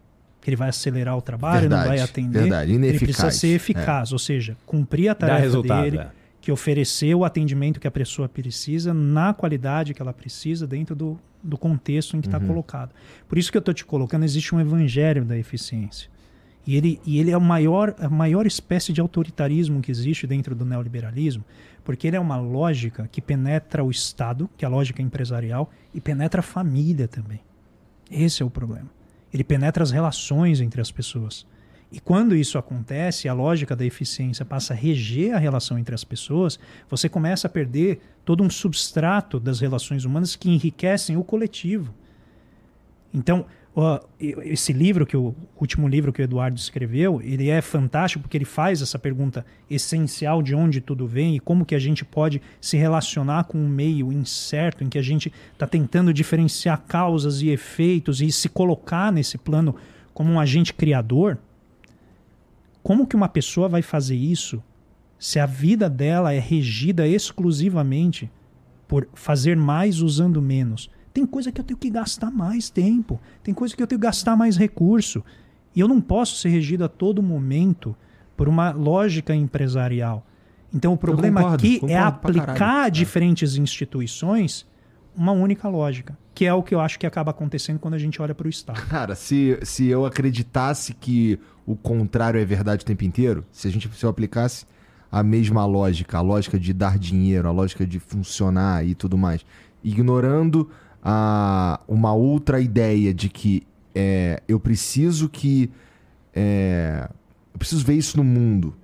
E eu preciso que isso aqui exista porque tem um outro fim que não é necessariamente ganhar dinheiro. Se eu acreditasse nisso, que eu preciso ganhar dinheiro e ser eficiente, não sei o que o caralho, não tinha feito, sei lá, 80% das coisas que a gente fez aqui. Então eu entendo perfeitamente o que você está falando. E eu concordo. Na verdade, a gente está meio que concordando aqui, só que parecendo que a gente está discordando. Eu não, não sei é se está parecendo que a gente está discordando. Para vocês não, é que eu acho que você está trazendo uma provocação que é legítima, que muita gente tem. Né? Eu já te falei isso, acho uhum. que você é brilhante nisso, em canalizar o que eu acho que são percepções e, e, e dúvidas de todo o seu público e você canaliza muito bem. E essa é, são dúvidas às vezes difíceis de você explicar. Não tem resposta sintética, rápida, como você falar, não, imposto é roubo. Pô, beleza, pronto, vou para casa. É só eu odiar todo mundo que quer que eu pague imposto. Tem, não tem resposta simples. A sociedade é complexa, ela tem diferentes camadas e a gente tem que explorar isso gradativamente para entender né, as diferenças e como que a dinâmica ocorre. Ou seja, no fim das contas, pau no cu dos bilionários. Não é isso? Cara do Eduardo, olha lá. Não, eu, eu, eu, tenho uma fama, meu irmão, que eu odeio rico, não sei o quê. Deixa eu fazer tá, uma pergunta deixa, bem, deixa bem rápida, assim, eu, é, que é o seguinte. Se a gente, eu queria que vocês é, fizessem aí, por um minuto, o que vocês fariam se a gente estivesse numa mesa de bar e eu tivesse ido mijar. Tá bom? tá bom. A ideia é boa, a ideia é boa. Eu só não posso usar isso no meu programa. Edu, vamos aproveitar então esse momento. Conta um pouquinho aí sobre o seu livro que você lançou recentemente. Boa, boa, boa. O, o inten a intenção, intenção primeira. primeira, né? Esse livro é o que a gente está conversando aqui, cara. Esse livro, os meus últimos livros tinham sido livros é, falando sobre é, economia política. Desigualdade. Né? Falando sobre desigualdade, falando sobre relação de poder, falando sobre, um chama economia do desejo. Mas as questões que mais me aflitem, me, me afligem hoje em dia, que mais me deixam aflito, por isso que eu falei o aflitem, as, as questões que mais me deixam aflito são questões de ordem existencial. Sabe? De ver meus filhos crescendo e de imaginar o seguinte, pô, e aí, né? Por que, que eu tô aqui? E, e essa relação com os meus filhos, como é que isso pode um dia acabar? Um dia eu parto e, e não vou nunca mais vê-los, né? Tô fazendo tudo isso para um dia ir embora. Aliás, né? Com, com, como é que eu cheguei aqui? Pra... E, e, e, isso é o que me tira o sono. Isso é o que. E é claro, todo o resto me tira o sono. Me tira o sono toda essa questão da, da desigualdade, da luta e etc. Mas eu estou falando naquele, naquele lugar mais profundo, uhum. sabe? Naquele lugar onde, se o mundo inteiro estivesse resolvido, esse ainda ia continuar lá. Por isso eu digo um lugar mais profundo. O outro é muito mais urgente. Por isso que dos meus 12 livros, os 11 primeiros não foram sobre isso. Mas eu me dei um tempo agora para deixar registrado isso. Uhum. Então é um livro que ele ele discorre sobre essas questões existenciais. Ele é, é uma explosão, né? é uma, ele, ele é uma explosão. Teve. Tem muita gente que lê e ele foi escrito assim. Tem gente que lê e fala o seguinte: Caraca, Eduardo, se eu ler mais de duas páginas no dia, me dá dor de cabeça. Eu falo, mas esse foi um livro que às vezes eu demorava um dia para escrever um parágrafo. É, mas é. Então ele, ele é um livro muito, ele é um livro muito, muito complexo, assim. Ele é um livro bem denso mesmo. E eu lembro dessa coisa de escrever. Um professor meu era amigo do filho do Graciliano Ramos. Uhum. Eles estudavam juntos, chamava Ricardo Ramos, o filho dele. E ele contava que é, o Graciliano chegava no fim do dia, assim, saía lá na na cozinha e tava o filho. Eu falei, e aí, pai? Foi bom o dia de trabalho? Ele foi, foi ótimo. Escrevi um parágrafo.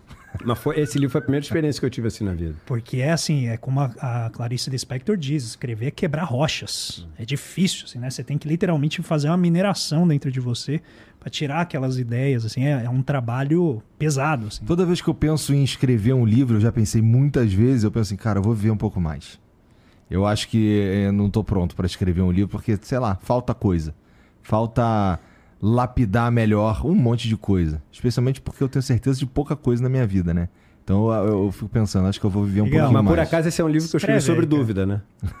Você falou. é, é um livro que eu escrevi sobre as dúvidas. O, o, livro, os três primeiros capítulos se chamam Primeira Hipótese, Segunda Hipótese, hipótese terceira. e Terceira Hipótese. Porque eu não tenho a menor ideia. Né? Então eu tô ali é, exatamente viajando nessas hipóteses. Eu podia te devolver o jabá, pedindo para você falar, eu tinha que ter trazido, ele me deu um livro dele de presente, eu tinha que ter mostrado. Ele já fez o jabá do meu aqui, eu tinha que fazer o jabá do dele, né? O dele é o, o tá falando do, do Biden? Não, tem o Biden, não, o que eu dei para ele foi o Brasil, uma economia que não aprende. Tá. Que até eu tenho ele aqui para mostrar. Se for ao banheiro outra vez, a gente vai vender agora curso do ICL, a gente vai vender curso de economia do Roncag. Vai deixando espaço aqui com a gente. Que é capitalista, irmão. A gente toma de assalto. Ué, caralho, de repente misturou tudo aqui. É esse aqui, ó. Olha lá. Brasil, uma economia que não aprende, que eu escrevi com o Paulo Gala. E quem quiser, tá disponível no site dele. A gente fez sozinho. Que a gente maneiro. não fez com editora. A gente fez uma campanha de arrecadação coletiva de fundos. Para não enriquecer esses caras ricos? Cara, é porque a gente viu que a gente conseguia, na verdade. E foi no meio da pandemia. Então a gente até chegou a mandar para algumas editoras, mas começou a demorar muito, a gente já estava com o livro pronto. E a gente falou, pô, vamos tentar pegar, né, direto da. E como é que é a experiência de fazer assim, cara, totalmente independente? É, é quebrar rochas, cara. É difícil pra Porque, para vocês terem uma ideia, quando a gente fez a campanha, hum. a gente vendeu cerca de mil livros de pronto, assim, né?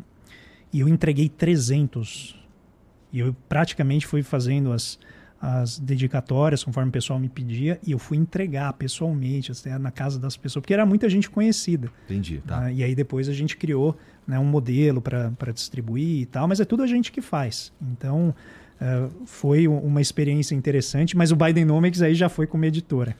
Então, né? já pensou se você começa a aceitar, por exemplo, eu vou publicar meu livro contigo, e aí, depois de mim, outros, depois de mim, outros, depois de mim, outros, tu começa a ficar ganhando dinheiro Ó, pra caralho. Meu olho já tá brilhando. Imagina o Paulo Gala que tá lá assistindo, porque ele também. Ele também gosta de dinheiro. Então, se você fizer a proposta, não faz duas vezes que a gente aceita. É, bom, então aí, já, aí tu vai virar um bilionário arrombado. Olha, aí. Olha, cara, se eu virar bilionário vendendo livro, cara, eu reverto isso construindo biblioteca no Brasil inteiro. Mas hoje a gente vê que dificilmente alguém vira bilionário. Não, é. Não, né, só, editora. É uma e... alegoria, mas, mas assim. poderia, mas Gostei da é. tua resposta.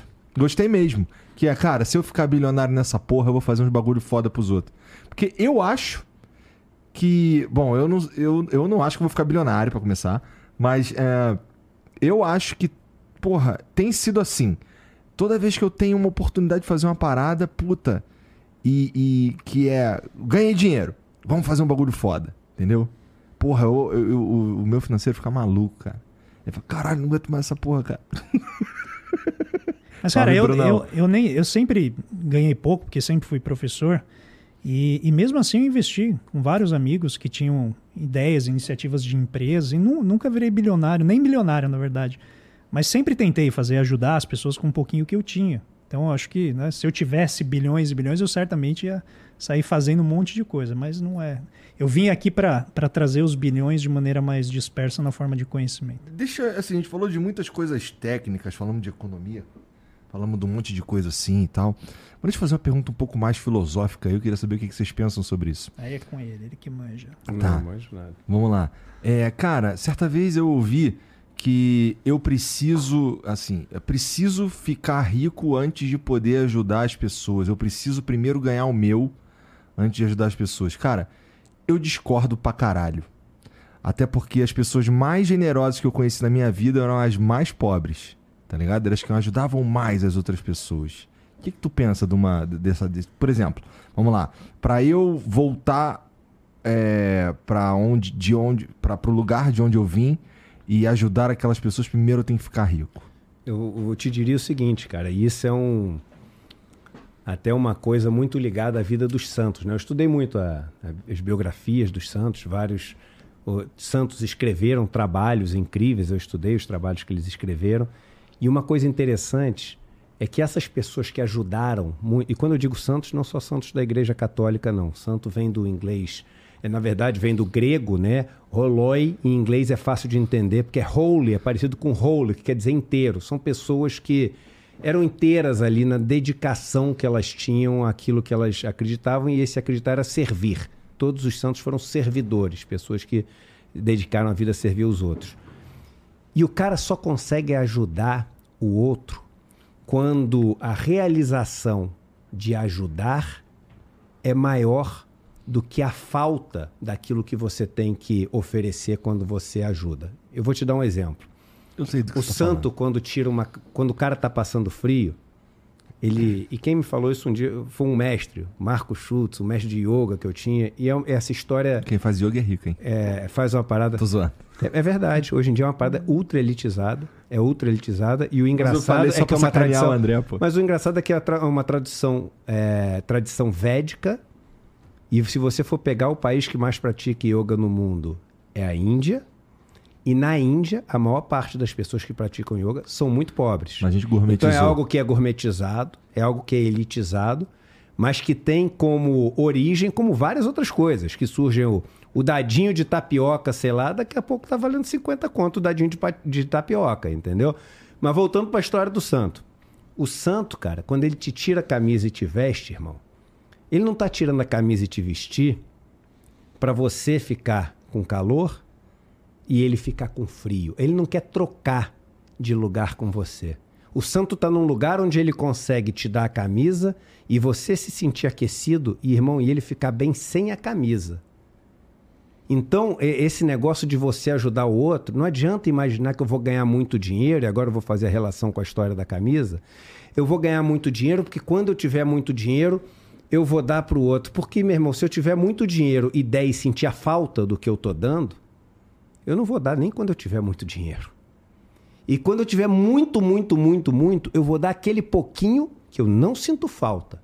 Então, o servir, o ajudar, está muito mais numa, nu- numa posição que você tem. Eu chamo isso de espiritualidade, mas você pode chamar de, de auto é, pô, é, desenvolvimento, de autocrescimento, do que você quiser, mas está muito mais numa, numa posição que você encontra na sua vida de plenitude do que nessa de tipo assim, eu só vou dar quando eu tiver o suficiente para dar.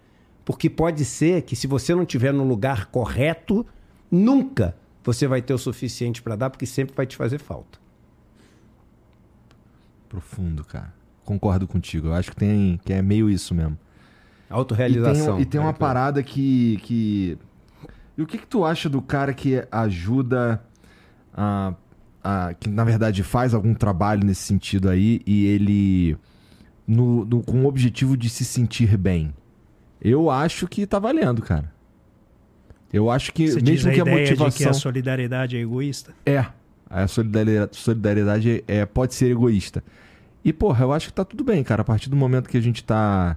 é, ainda que de forma egoísta, ajudando outras pessoas, eu acho que tá valendo pra caralho. Tem umas coisas que, assim, é, é uma discussão aqui, a gente pode, pô, daqui a pouco pega três cervejas, começa a viajar e acho legal a discussão sempre.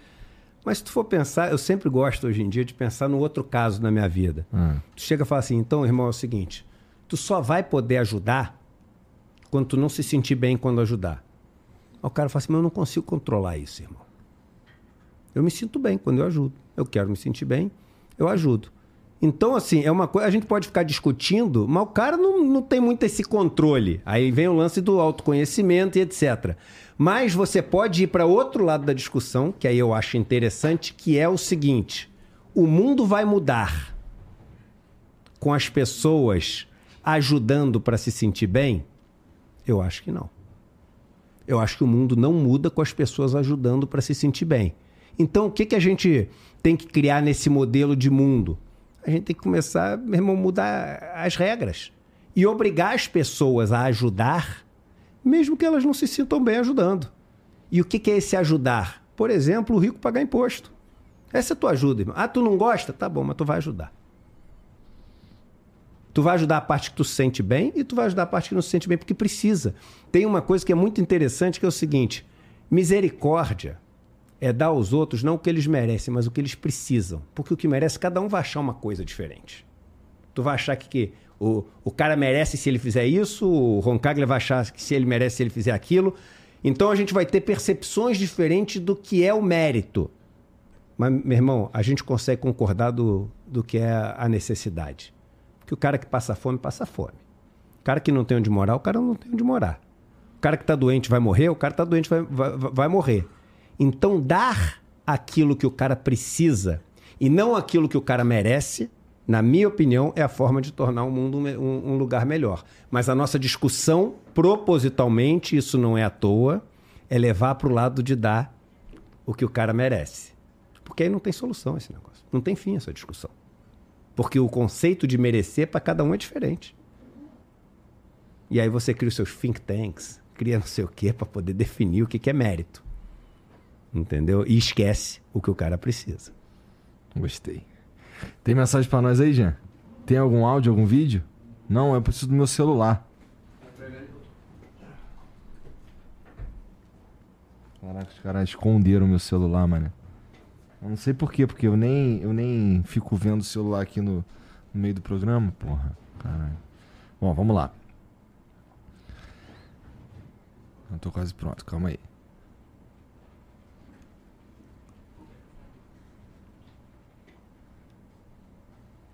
O ES, ES454 mandou aqui, ó. Sabendo que pensam muito parecido com o Ciro, o que ambos pensam de seu posicionamento hoje? Ele faz falta no governo atual? Por que não votaram nele em 2022? Ele assumiu aqui qualquer coisa, mas vamos lá. Ciro. Pô, tá aí uma parada que eu fico. Assim, eu me dou super bem com o Ciro, sou amigo pessoal dele. E me dou super bem com o Lula, sou amigo pessoal do Lula.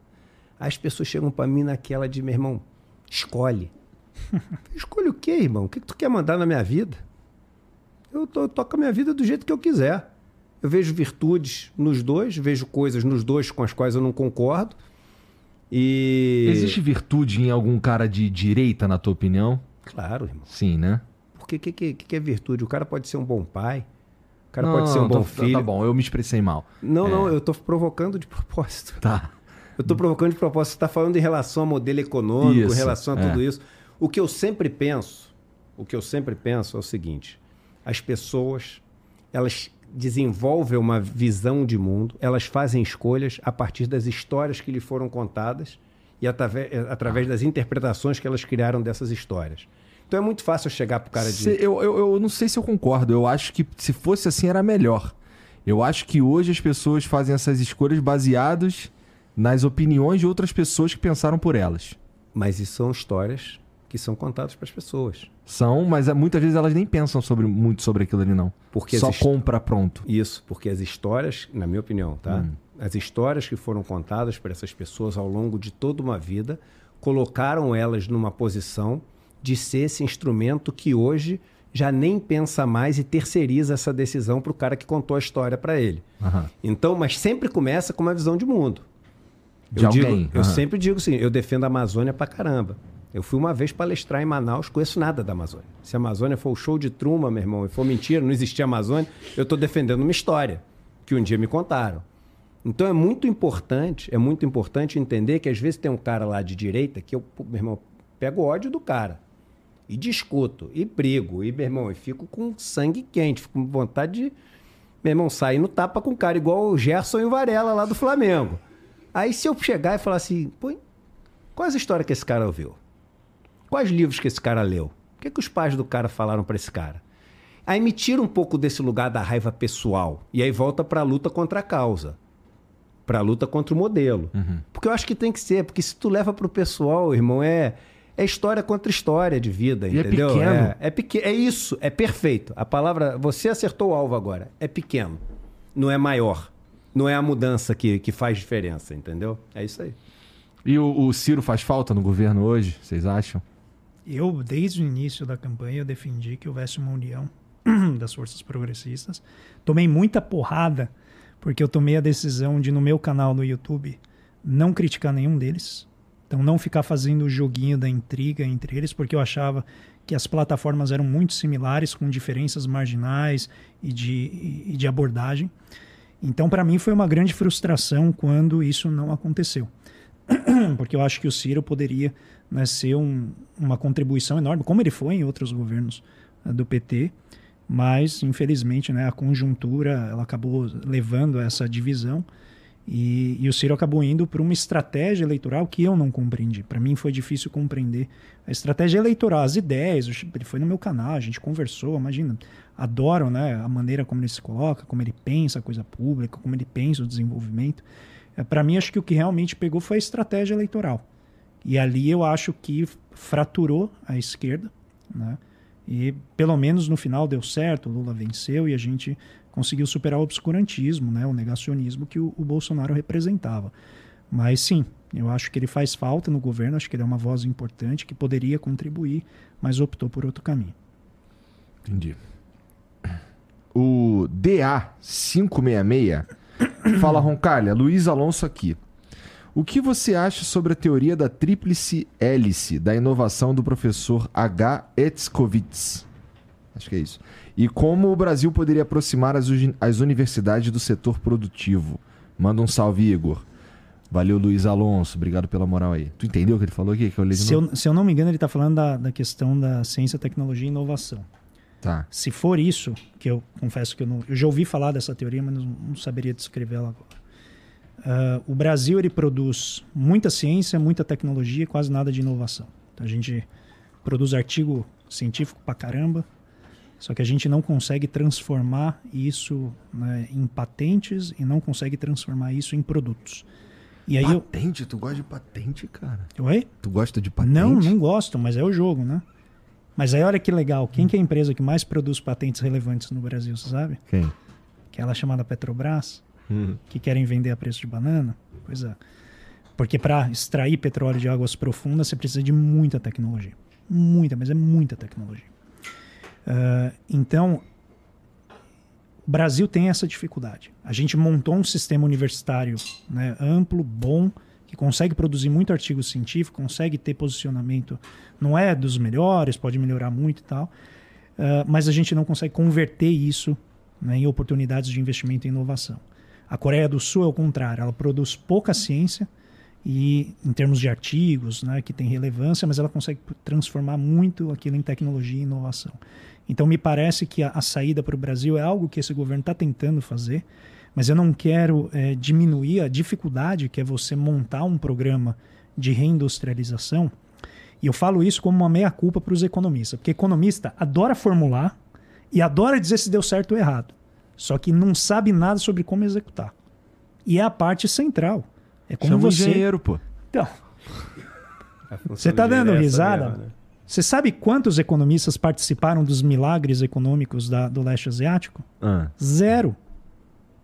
Você vai ver, economista não dava pitaco. Sabe por quê? Porque você chegava e falava assim: eu quero colocar homem na lua. O economista falava, mas não é eficiente. Vai dar errado, não vai dar lucro isso aí. Vai dar errado, não vai gastar dinheiro público com isso. Entendeu? Então, em geral, o economista ele não, não investe energia em como executar um plano. E aí o que a gente tem aqui no Brasil é essa carência de aproximar a universidade das empresas, mas com disciplina sistêmica. Então não é tudo lucro. Né? Então a atuação da empresa tem que reverter para o bem coletivo de maneira a, a reincentivar a inovação. E isso só dá para fazer com a relação pública e privada razoavelmente azeitada. Então tendo um plano, que é isso que eles estão, né, o governo está tentando fazer, é, eu acho que é o caminho certo. E aí tem que construir setor a setor, né, essas capacidades estatais e as capacidades organizacionais das empresas para que as empresas se tornem ambientes de aprendizagem. Então, a gente está falando do CIE aqui, né, em essência, o que, que você faz na empresa? Você vai aprender aquilo que a universidade te preparou intelectualmente para fazer. Uhum, você precisa aprender na prática. Então essa coisa assim, de eu, sempre que o aluno chega assim em sala de aula, fala: "Pô, professor, mas tudo bem, como é que eu faço isso na prática?" Eu falo: "Bom, você vai para a empresa e lá a empresa vai ter uma maneira específica de fazer isso na prática. Posso te dar um exemplo, mas aqui a gente está trabalhando o intelecto para você na empresa A ou na empresa B conseguir fazer as duas operações, porque teu intelecto consegue absorver isso. E para isso você tem que ser treinado. Então essa aproximação é muito importante, o Brasil nunca fez isso de maneira contento. Então acho que é, é algo que a gente tem que trabalhar para que a ciência possa se tornar inovação. O Orlando SJ, boa noite. Essa aqui é do Toca Ninja. Se emissão de moeda não gera inflação, por que somos obrigados a pagar impostos? Visto que o governo poderia emitir todo o dinheiro que precisa para se custear. Hashtag Renato38 no Flow para ensinar o que é economia de verdade. Caralho. Você pode refazer a pergunta, porque eu acho que ele associou coisas tá. muito diferentes. Aí. Não, o que, tá. ele tá, o que, que ele tá perguntando... Emissão da moeda, se a emissão da moeda não gera inflação, por que somos obrigados a pagar impostos? Está perguntando assim, você não, você não tá, precisa de dinheiro para fazer as suas coisas? Emite lá um monte de nota e paga as estradas que você tem que fazer, não vem pegar da gente. Mas é aquilo que eu te falei, e, e eu uso muito esse exemplo, que é super simples, cara. É super simples, mas é o seguinte, pô, se o problema fosse dinheiro, a cédula, nem tem mais cédula, tá? O negócio é hoje pô, todo virtual, digital, digital e etc. Mas vamos pensar na cédula para ficar. Se o problema fosse a cédula, meu irmão, constrói Casa da Moeda. Constrói 500 Casas da Moeda. Só que é o seguinte, tu... Você está fumando aí uma nota de 20 ou você está fumando tabaco? Sei lá o que você está fumando, né? Mas, pô, meu irmão. É, aí. Coisa boa, hein, irmão? Aí é o seguinte: o, pô, se o problema fosse. Aqui, vou fazer a roupa, né? É, vou, vou botar uma camisa, não. Vou me cobrir de nota de 50. Tem que comer hoje no almoço. Vou comer nota de 100. Se o problema só é emitir cédula. Mas não é. A gente tem que produzir riqueza. A gente tem que produzir arroz. A gente tem que produzir soja. E quando a gente produz a soja, a soja tem que sair de lá de algum jeito. Então tem que ter estrada. Tem que ter porto para o navio chegar e a gente poder exportar. Então toda essa toda essa estrutura, essa estrutura tem que ser bancada e todo mundo usa, todo mundo tem que ratear o negócio. Então o imposto, na verdade, ele é uma arrecadação de riqueza para a gente poder junto construir riqueza e, e balancear né, o uso da riqueza no país. É, a gente faz a confusão com o lance de dinheiro. Eu falo, você quer fazer a, a, a descobrir a diferença entre riqueza e dinheiro? Tu pega um cara, tranca ele dentro de um cofre um mês com um milhão de reais em nota de 100 reais e deixa o outro no cofre com 15 pão francês, pães franceses e, meu irmão, 15 litros d'água. E volta daqui a um mês para ver qual dos dois dentro dos cofres está vivo. Entendeu? Um é dinheiro, o outro é riqueza. Então é, não, não, ah, não, não quer pagar imposto, bota o cara para fazer dinheiro. Aí beleza. Aí tu vai ter um monte de dinheiro um dia, um monte de dinheiro, mas tu não vai poder comprar nada não vai poder andar em nenhuma estrada, não vai poder exportar por nenhum porto, não vai chegar eletricidade na casa das pessoas, não vai ter um, um hospital para as pessoas, não vai ter escola, não vai, não vai ter nada. Tem um monte de nota. A gente vive pô, debaixo do, do, da, do cofre do tio Patinhas, debaixo de um monte de nota de 100 reais, né? Deixa eu só vai. complementar isso. Então, não é que dinheiro, não, emissão de moeda não causa inflação, né? ela não causa sempre. Não é porque você emitiu moeda que necessariamente os preços eles vão subir. Acho que em geral é essa simplificação que se faz com base numa teoria que, né, que é uma teoria muito simples que diz que variação de dinheiro é igual a variação de preço. Tá? Então a economia é mais complexa. Tem vários caminhos pelos quais o dinheiro entra na economia e ele não necessariamente irrita todos os preços simultaneamente. Às vezes começa um setor, depois vai puxando o outro. E aí, quando todos começam a crescer, se você continuar injetando dinheiro, os preços crescem uniformemente. Dito isso, o dinheiro em si, ele é um meio que mobiliza ação. É só isso. Ele mobiliza trabalho. Então, se eu imprimir dinheiro loucamente, eu não tiver gente o suficiente para fazer aquilo que eu quero, eu vou sobrecarregar essas pessoas, elas vão começar a ficar doentes, ineficientes, vão começar a ficar improdutivas e a economia para. Esse é um medo né, do liberal, que eu saio imprimindo dinheiro e aí a economia entra no pleno emprego e pá, explode. Agora a gente pode pensar de outra maneira se a economia é produção, qual que seria o ideal econômico? Eu usar todo mundo que está na economia disponível para trabalhar. Então, pegar todo o recurso ocioso, todo recurso que está mal utilizado, todo recurso está disperso e aglutinar esse pessoal para produzir algo. Se você chegar no Vale do Silício e perguntar de onde as pessoas vieram, elas não vão dizer que vieram do Vale do Silício. Até porque no Vale do Silício aparentemente tem pouca gente, né? porque é todo mundo de fora. O que, que é o Vale do Silício? É uma aglutinação de pessoas que foi trazida pelo dinheiro para trabalhar, para gerar algo. Então, essa ideia de que o dinheiro em si seria quase que uma fixação freudiana da esquerda, né, que acha que o Estado pode imprimir. Nunca houve isso. Porque a questão fundamental é o que você produz. O liberal acha que o mercado produz o que é bom para a sociedade. Só que o mercado não se importa com quem não está empregado. Ele não pode se importar com quem não está empregado, senão a empresa não se sustenta. Isso é um papel do Estado. Quem é progressista acha que o mercado não apenas não emprega todo mundo, como não necessariamente emprega da melhor maneira possível. Porque o mercado se acostuma a fazer aquilo que ele sempre fez. Que é fácil para ele fazer, que não tem risco. Por isso que a gente está falando de privatizar a empresa estatal. Já pagou toda a amortização do capital, já fez tudo. Não tem risco nenhum, é só pegar e operar e ganhar lucro em cima de algo que é monopólio. Poxa, quem não quer isso? Entende? Então a preocupação é como é que eu faço para todo mundo trabalhar para produzir aquilo que a gente precisa como coletividade, para que todo mundo consiga ter o que precisa e todo mundo que tiver a capacidade de gerar algo extraordinário tenha um rendimento a mais de recompensa, mas sem gerar uma estrutura hierárquica ossificada, corrupta, que bloqueia a ascensão de quem está embaixo. Essa é a grande questão. E aí, para lembrar né, do, do que, na minha visão, tem muito a ver com dinheiro, nessa conversa que a gente está tendo de, né, de espiritualidade, eu lembro da parábola dos dez talentos que está no Novo Testamento em que o rei né, ele vai viajar e ele dá, distribui o que na época eram os talentos, que é essencialmente o que? Produção de valor, né? produção de algo que vale para as outras pessoas. E o bom servo do reino, né, do rei que foi viajar, é aquele que usa aquilo que ele tem para gerar o resultado para o outro que no, naquela, uh, naquela história, né, naquela parábola, é representada pelo dinheiro. Mas o dinheiro é apenas uma representação simbólica. E quem que é o mau servo?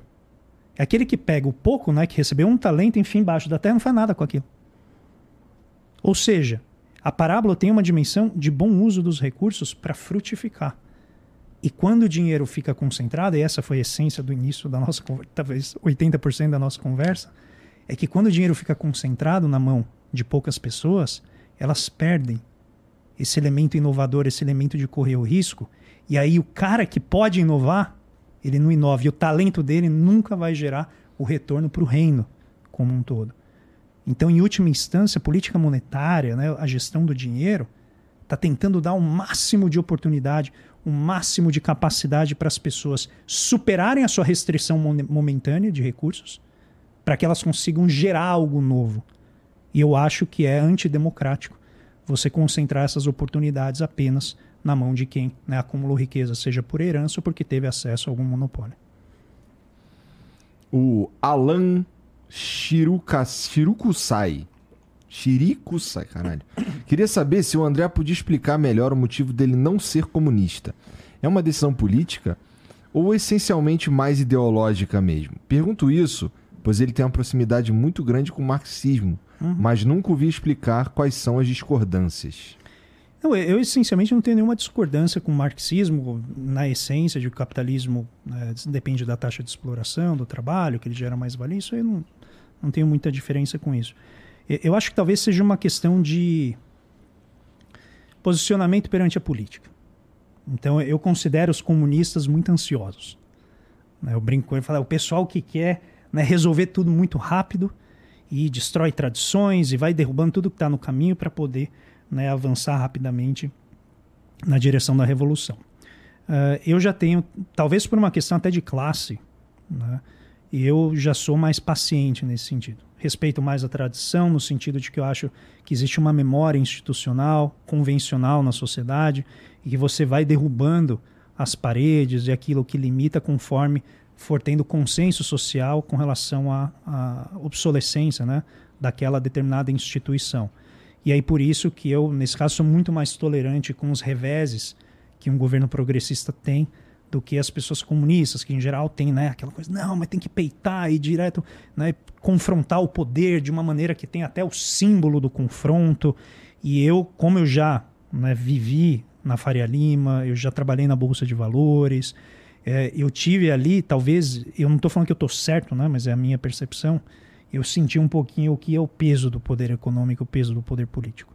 Então eu sei que qualquer mudança mais abrupta na sociedade, que ela não tiver um respaldo na sociedade amplo para que o povo realmente sustente aquilo, dificilmente ela vai se sustentar e, em geral, que acaba que os ricos encontram uma maneira né, de re resgatar ou restaurar o seu poder e muitas vezes agravar a exploração sobre a, a sociedade. Então, nesse sentido, é uma visão, assim, em termos de propósito e de fim, eu estou com os comunistas, mas talvez em termos de meios eu sou né, mais moderado sobre como que a gente chega lá. E aí eles corretamente podem alegar que essa minha posição impede que a gente chegue lá. Né? Eu discordo, eu acho que a gente pode chegar lá por outros meios e talvez essa seja a principal diferença. Mas acho que no que diz respeito à leitura do sistema, é, que é o que em geral me colocou né, na, na, proximidade com eles. As pessoas me ouviam falando sobre geopolítica, sobre questão do, do sistema, falando, pô, o André é comunista. Né? E tem realmente essa proximidade em termos de leitura, mas em termos de procedimento e de política a gente é diferente. O Ian mandou. Sabemos que o Brasil e a Argentina são grandes parceiros econômicos no Mercosul. O que pode acontecer entre essa relação econômica se o Javier Milei for, for eleito? Viva la liberdade, carajo! Já viu ele metendo essa? Claro, ele arrancando os negócios do. Afora! Afora! Afora! É. é. Obviamente não vai ficar melhor do que tá, né? Vai ficar pior. E você. É, esse que é o grande problema, cara. Você sabe que vai ficar pior. Tu não tem nem medo de ficar melhor? Tipo, não existe essa possibilidade na tua cabeça de ficar melhor. Medo não, se medo não, se ficar melhor, pô, que bom pra se ficar melhor, né? né? É, para quem vai Isso, sim, eu, é, exato. É, não, assim, o que eu quero dizer é eu, eu, você está convicto não, que, não, que não, isso não tem como dar certo. Total. É, o que eu estava brincando contigo é o seguinte: pô, na minha vida, várias previsões que eu faço, eu torço absurdamente para estar tá, tá enganado. Eu também. Pô, totalmente. Por exemplo, eu te falei agora que eu sou um pessimista. Meu irmão, o mundo melhorou. Errou. Graças a Deus que eu errei, entendeu? Agora, o problema de um cara que nem o, o, o Javier Malek é o seguinte, cara. Pô, tenta prever o que vai acontecer. A gente tem. E eu nem acho que é um, um, um bom parâmetro. A gente tem um Bolsonaro aqui, mas acho que é tanta coisa diferente. E até a figura é, é, é uma figura potencialmente, pô, sei lá, é difícil dizer mais mais perigosa que o Bolsonaro, porque acho que o Bolsonaro foi um desastre total. Mas é difícil prever, Igor. Agora eu acho que assim, pô, é, é esse, essa chance de não piorar, de ficar melhor, irmão, eu não consigo desenhar esse cenário de maneira alguma. Sabe por quê? E eu hum. te explico por quê. Porque quando você tem muita dificuldade de prever o que vai acontecer, essa incerteza, essa incerteza ela é vista pelos agentes econômicos como risco. Quanto maior a incerteza, menos as pessoas investem. E por quê? Porque investir significa ficar mais pobre hoje. Significa você abrir mão de recursos que você tem, esperando que lá na frente isso se reverta em algo maior. Então, o, o Keynes falava muito o seguinte: você pode levar o cavalo até a poça d'água, mas tu não pode obrigar o cavalo a beber água. Ou seja, você pode criar as condições para as pessoas investirem, mas tu não consegue obrigar as pessoas a investir. Então tem muita gente que ah, mas se a taxa de juro for zero, vai todo mundo investir. Não fala besteira. Porque quando tu investe e dá errado, não é que tu não perde nada, você perde 100%.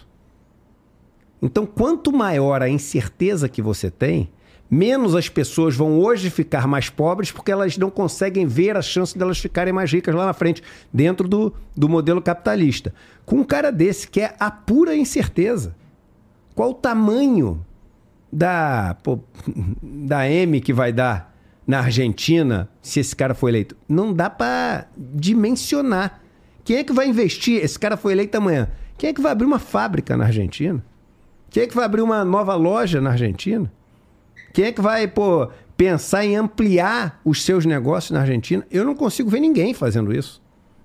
Então, assim, é, É, eu acho que esse cara entrar na Argentina, ele prejudica demais a Argentina e as relações entre os dois países são relações que carecem também de previsibilidade. Por que, que todo mundo fala, ah, o risco Brasil? O risco Brasil é o risco institucional.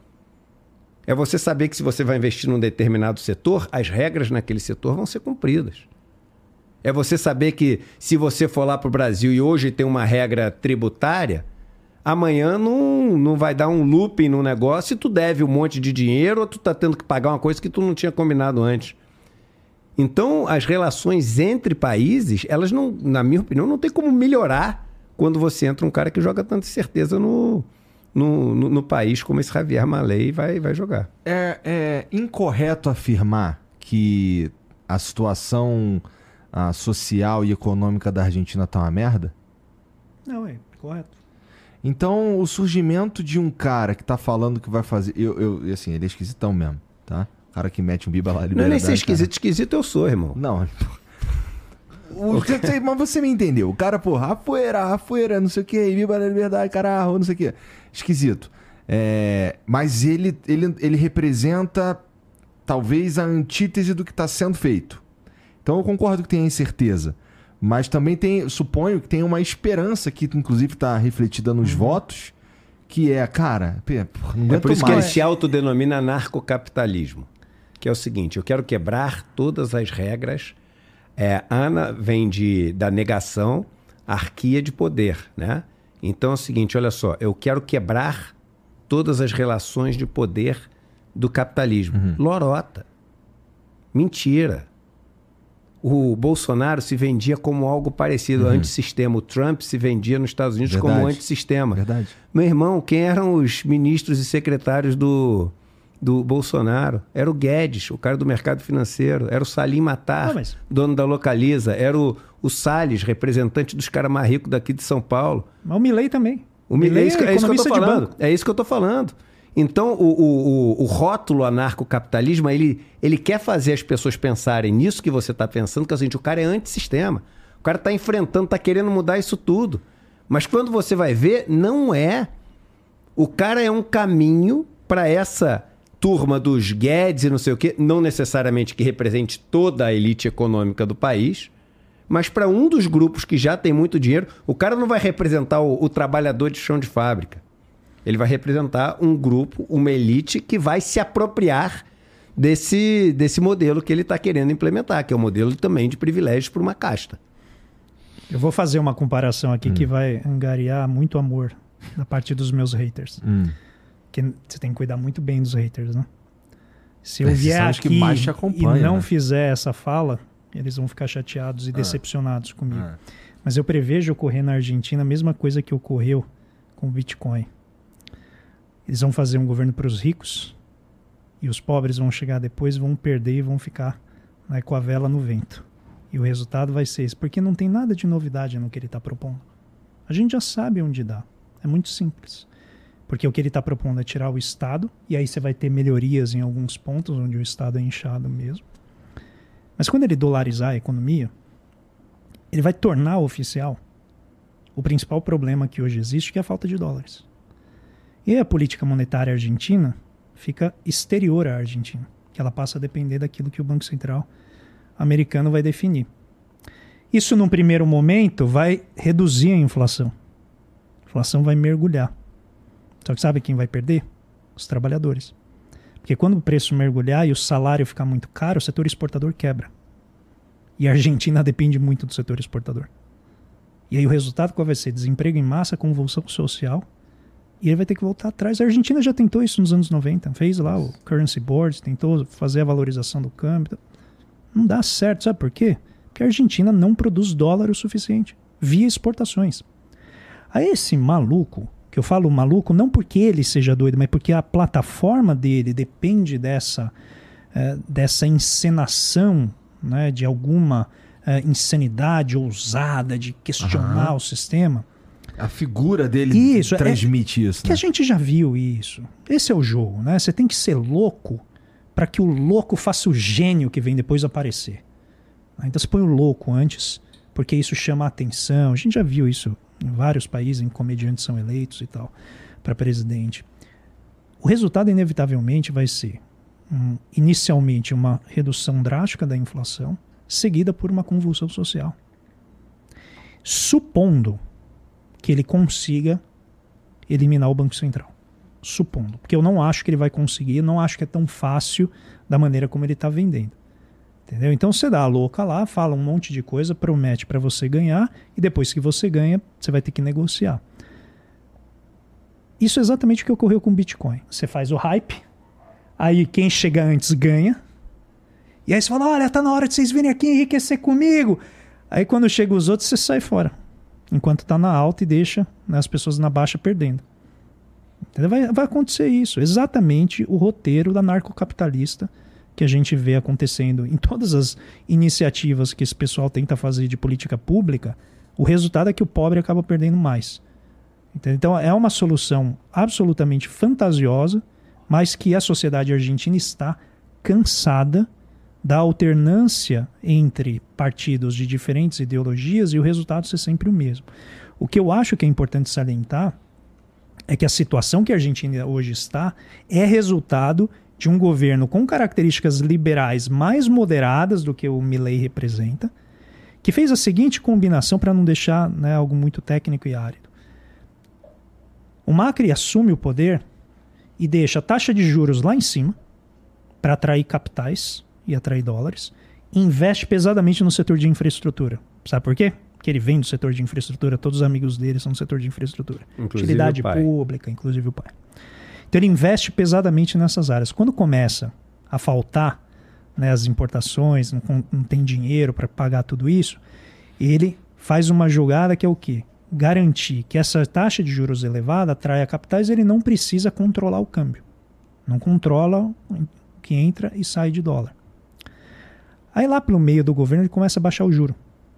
Adivinha o que acontece quando um país periférico baixa o juro e diminui a rentabilidade dos títulos de dívida pública? O dinheiro vai embora. E aí quando o dinheiro vai embora, o que acontece com a taxa de câmbio? Pá! Desvaloriza. Aí sabe o que acontece? baixa nele o espírito heterodoxo. Ele fala: vou controlar capital. Acelera a fuga de capitais. Aí ele liga para o Fundo Monetário Internacional e fala assim: tem 44 bilhões de dólares para me dar aí? Eu prometo que eu vou ajustar as contas. E aumenta o endividamento argentino tremendamente. Essa experiência liberal, que achou que simplesmente removendo os controles num país com as características da Argentina, que o negócio ia dar certo. O Milley quer ir um passo além na direção do precipício. Porque você não faz isso num país como a Argentina. A Argentina tem ativos, tem recursos minerais, tem um povo qualificado, tem uma economia boa, ela só tem um problema de organização monetária. Isso não vai ser feito com medidas radicais, vai ser feito com medidas que vão envolver uh, o Mercosul, que vão gerar recursos, vão gerar exportações para a Argentina, vai gerar mercado, para que você ative as pessoas que estão hoje gastando três horas do dia comprando e vendendo dólar. E essas pessoas vão parar de fazer isso. Quem foi para Buenos Aires viu um mercado tremendo e elas vão começar a destinar a atividade delas para produzir, sei lá, gás natural, lítio, vão produzir serviços, educação. Você precisa redirecionar a atividade argentina. E o que ele está propondo é a velha ideia que você tira o Estado e tudo ocorre. Não, não funciona assim. Nada, o que pega a história dos últimos 40 anos dos países ocidentais mostra que sem o Estado você deteriora a atividade econômica. Então não é tão difícil prever o que vai acontecer. O que é difícil é prever a profundidade do poço em que eles vão se enfiar. E isso é muito difícil de saber. Agora, uh, o que o, os analistas de mercado prevêem é que tem uma alta correlação entre o crescimento do Milley nas pesquisas e a taxa de inflação. Então, o, o cenário que eu prevejo, se ele consolidar a dianteira, é que a Argentina pode entrar em hiperinflação antes do, do término do, do pleito, se ele crescer muito e isso acontecer. E aí o final de uma hiperinflação pode ser estabilização, pode ser deterioração econômica completa, a gente não sabe. Agora, uma coisa finalmente que chama atenção, que era algo que o Bolsonaro tinha, que é essa sinofobia. Nem o Bolsonaro chegou tão longe quanto o Milley chegou em termos retóricos. Né? O Milley, eh, acho que hoje, Perguntaram para ele se ele ia manter os acordos com a China. Ele falou: não, não faço acordo com a China, eu vou cortar os acordos com a China e vou fazer acordos com o povo civilizado do Ocidente. A China representa, acho lá, mais de um terço das exportações argentinas. Então, assim, ele simplesmente cortar essas relações é, é, é um nível de irresponsabilidade com o país, tanto do ponto de vista produtivo, mas de um segundo ponto de vista. A China é que está dando linha de crédito para a Argentina poder efetuar o seu comércio. É a China que está fazendo linha de crédito em yuan para a China poder pagar a dívida com a FMI. Então, note o grau de irresponsabilidade de você dizer que você vai fazer isso. Você vai desarticular as expectativas, vai gerar uma deterioração econômica enorme. Aí no final, pode ser que saia e fale: olha, a Argentina está estabilizada. Da mesma maneira que o Brasil estabilizou a pandemia, com 700 mil mortos. Da mesma maneira que a gente fez ajuste fiscal, reduzindo o gasto social, reduzindo bolsa de estudo, reduzindo tudo aquilo que era importante. Então você pode ajustar a economia. A questão é saber quantas pessoas ainda estarão vivas quando você terminar de fazer esse ajuste. O Acriano mandou aqui, ó. Eduardo e André, até agora, em 18 jogos, o Vasco só conseguiu 3 vitórias no Brasileirão. Vocês diriam que apostar na derrota do Vasco seria uma renda fixa? Se o Brasil apostasse o PIB na derrota do Vasco, o Brasil poderia desbancar os Estados Unidos na economia? Eu, como flamenguista, vou ter uma posição muito enviesada para dar para ele, cara. Eu vou perder um monte de amigo vascaíno que eu tenho, então vou tratar mal o Vasco, não. Tem, tá na hora de tratar bem o, o, o Vasco. Chega de sofrimento. Se lembra que eu te falei aqui que meu objetivo é diminuir o sofrimento das pessoas uhum. e não aumentar? Não vou aumentar o sofrimento dos vascaínos. Não. Então tá feliz com, com o Botafogo liderando o Brasileirão, pô. Minha mãe, é, minha mãe é botafoguense. Os caras não são campeão, que 50 feliz. anos? É. Então. Não, 50 anos não, mas faz, faz um bom tempo. O Henrique0101 mandou. Vocês falaram que rico não paga imposto sobre lucro. Não é verdade. Quem está no lucro real paga 34% de IRPJ e CSLL. Quem paga pouco é quem está no lucro presumido ou no simples. Cuidado com a desinformação. Não, ele está fazendo confusão. Eu acho que estão falando de coisas diferentes. Não, não. Né? E ele também está fazendo confusão no que ele está falando. Primeiro, o seguinte, né? e é legal ele trazer essa, essa questão. É, os 34% que as pessoas pagam, que é o, o IRPJ no uhum. Brasil, não é 34%. Você tem uma coisa no Brasil que também é uma, uma coisa absolutamente atípica no resto do mundo, que é o juro sobre capital próprio. Então você pode pegar o, o, o, capital da sua empresa, e em cima daquele capital você tem uma taxa que você aplica como se fosse o dinheiro dos sócios remunerado. Você tira isso do lucro, em cima disso você paga, se não me engano, 15%.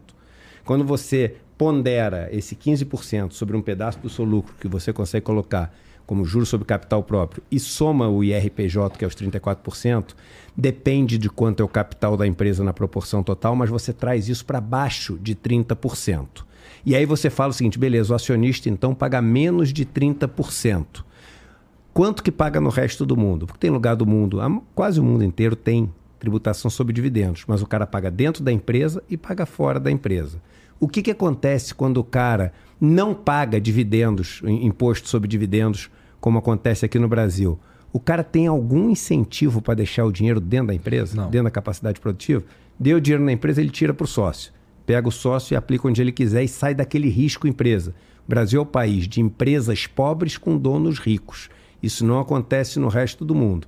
O Brasil é um país que não incentiva os donos a terem o dinheiro aplicado na empresa, porque ele não tem nenhum benefício para deixar o dinheiro na empresa porque ele não está economizando imposto nenhum em não tirar. Então, e os outros países, quando você soma o que ele paga dentro e o que paga fora, quanto é que paga para comparar no Brasil com menos de 30% que o cara paga? Aí você pega o seguinte: na Austrália, mais de 50%, França, perto de 60%, Estados Unidos, 47%, a Inglaterra paga quanto? Em torno de 50% também. Então, vamos fazer a comparação. Vamos somar o que o cara paga dentro com o que o cara paga fora e poder comparar laranja com laranja, banana com banana. Então isso que é o importante, fazer a discussão qualificada. Aí tu pode até chegar e falar o seguinte, não, não quero comparar. Quero comparar com Gana. Quero comparar com, sei lá, com Guatemala. Quero comparar com outros países. Você pode comparar, pode comparar com que, com o que você quiser. Tem países no mundo que essa carga total vai ser de 20%. Aí você vê os países que são os países que oferecem a melhor condição de vida para os seus habitantes, quanto que o, os donos dessas grandes empresas contribuem. E com os países que oferecem uma condição menos digna de vida para os seus habitantes, quanto que os donos das empresas contribuem, e cada um chega à conclusão que quiser. É, de maneira só bem simplificada para complementar, ele está confundindo o lucro que a empresa paga o imposto sobre o lucro e o que a pessoa paga na física. Tudo que a gente está discutindo, isso que o Eduardo uhum. falou, que é o lucro distribuído. Então a gente está falando de tributar isso na física. E a parte que eu concordo é que a gente tributa muito a produção mesmo.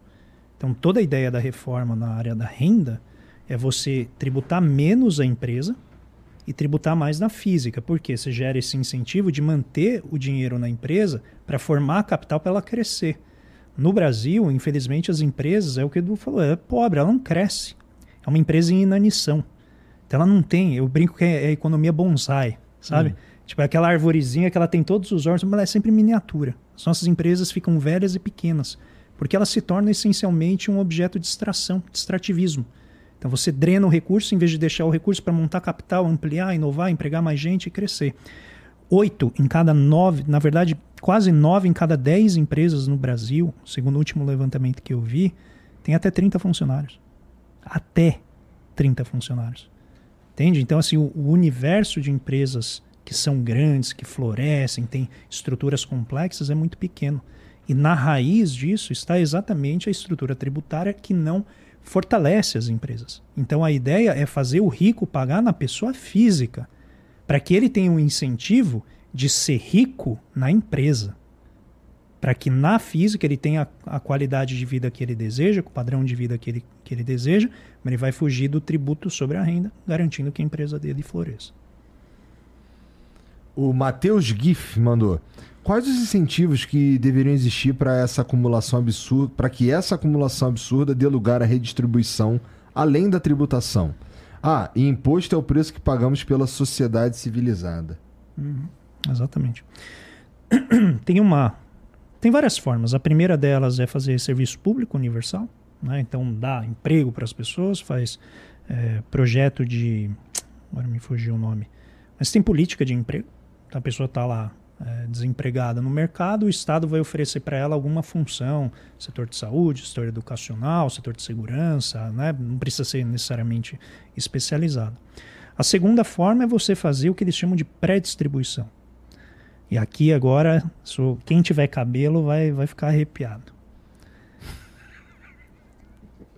Eu tenho cabelo. É, eu não posso falar. Por isso que eu falo, entendeu? Porque eu não tenho cabelo, então eu posso falar.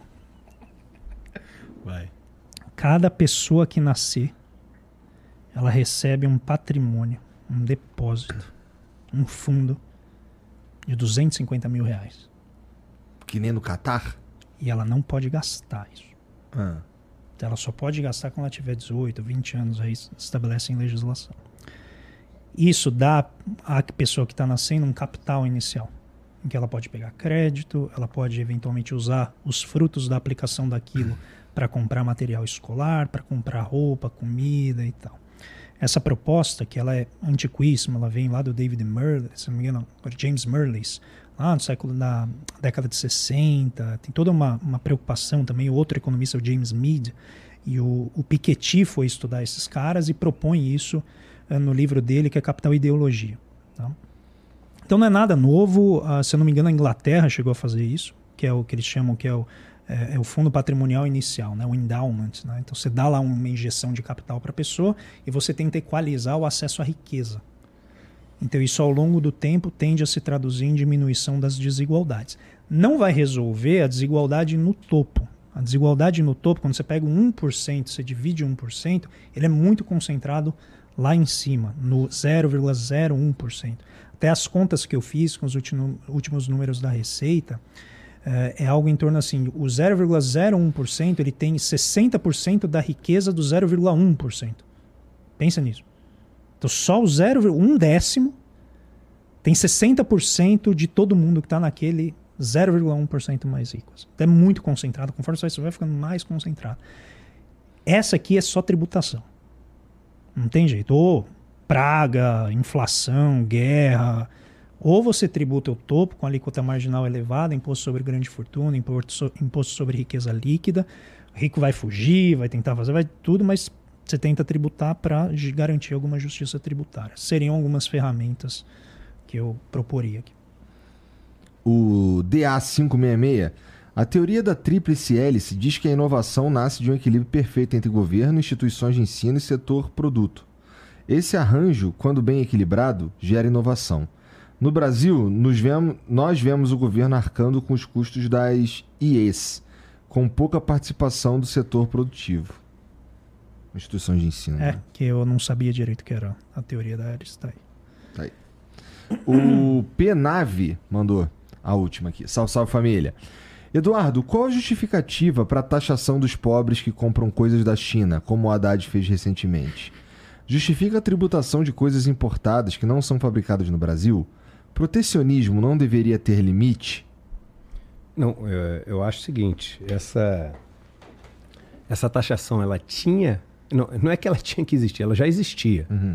Ela só não era é, cobrada, né? As pessoas não tinham esse imposto cobrado. E você tem um problema enorme que é o seguinte, pô, beleza, vamos, vamos trazer tudo lá de fora, a gente traz cada coisa do lugar do mundo mais barato que produz, não cobra imposto de nada, vamos levar para o limite.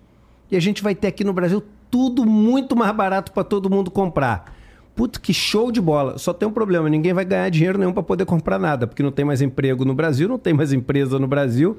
Então, meu irmão, já escolhe o que tu vai querer comprar com o dinheiro que tu guardou, porque quando esse acabar não vai vir mais de lugar nenhum. Então, quando às vezes a gente leva para o limite, fica fácil entender. Né? Então, se Mas você... eu acho que eu não sei se eu concordo, pelo menos não inteiramente contigo, porque é de fato era um imposto que já existia, né? É, tinha uma regra de, de que isenção até isenção, 50 dólares, alguma coisa assim e tal. Entre entre pessoas Pessoa, físicas. De pessoa para pessoa. É, é, é. Agora, pô, realmente, cara, se a gente coloca uma, uma taxação, por exemplo, neste microfone aqui, que não é produzido no Brasil. No Brasil, a gente não produz um microfone que tenha essa qualidade, vamos dizer. Eu nem sei, mas supondo. E, e eu sempre eu perguntar o seguinte, para simplificar, simplificar, o que, que eu faria? Se eu tivesse lá, eu faria o seguinte: a regra antes era 60% o imposto. Eu falaria o seguinte: ó, esse negócio tem gente que paga, tem gente que não paga, do jeito que tá. Tem um monte de empresas do Brasil que nunca vai ser viável competindo com esses caras que estão um tempão bancados pelo Estado. Então vamos fazer o seguinte: eu tenho duas notícias boas para dar para vocês. A primeira notícia é que caiu de 60% para 40%. Ah. 60% para 40%. A gente diminuiu o imposto. A segunda é o seguinte: tudo que a gente arrecadar com esses 40%, a gente vai investir para financiar numa taxa subsidiada empresas no Brasil que produzam tecnologia, que produzam microfone. Uhum. Tô dentro. Você tá entendendo por que, que o lance do imposto, quando a gente vai para a discussão do que eu quero pagar, é ruim, mas quando você vai para a discussão de como é que você vai encaixar isso estruturalmente, aí faz sentido? É, faz. O problema é, é de fato acontecer, né? Isso aqui é foda. Eu, eu fiquei sabendo desse imposto ah. Então, da pior maneira possível, porque um amigo meu, polonês, ah. cara super generoso tal. Te mandou um presente. Ele me mandou um presente.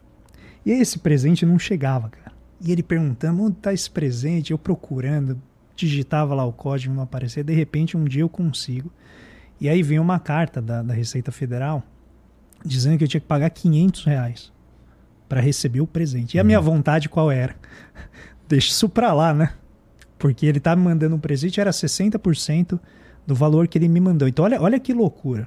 O cara me mandou um presente, inclusive tinha valor né, afetivo, não era nada assim, mas eram uns discos de vinil, com, ele colocou umas camisetas. Aí os caras pegaram o valor que tinha na internet, que era o que eles encontraram, deram. Ele, inclusive, deu o valor, porque ele falou: ah, vou declarar, é coisa pequena. Meteu 60% em cima daquilo. Né? Aí eu fui lá, contra gosto, paguei, né? Porque não ia deixar o presente do meu amigo lá. E eu falei: caramba, mas isso aqui é muito injusto. Né? E é exatamente esse o ponto.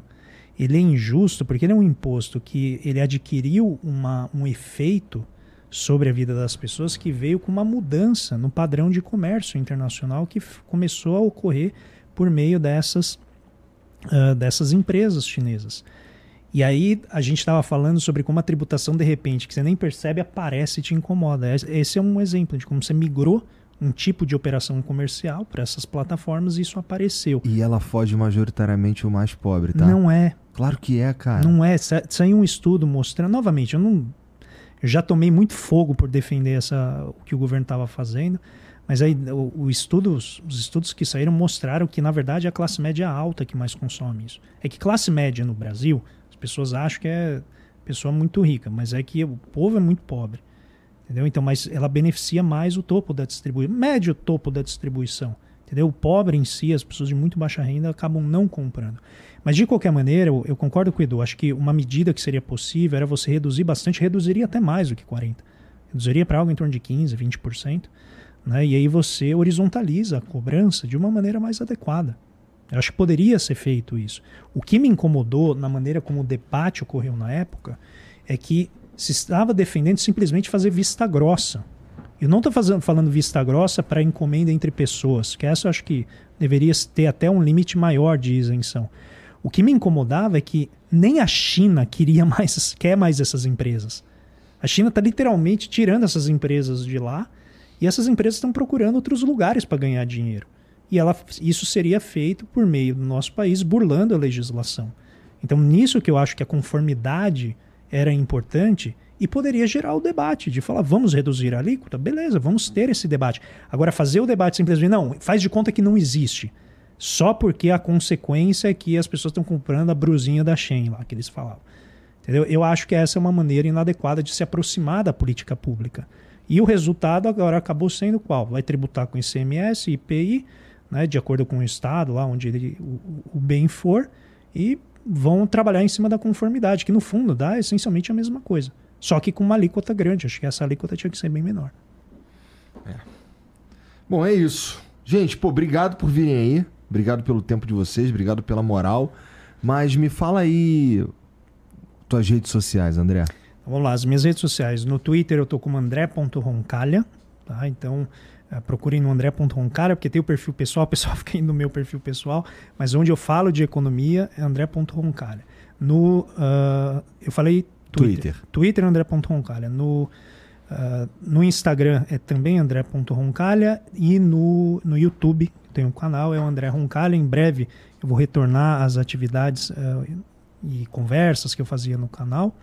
E tenho também um projeto que eu vou lançar em breve com a, minha parceira Ive Bruxel, que deve estar acompanhando a gente aqui, já foi, já trabalhou uh, no ICL também.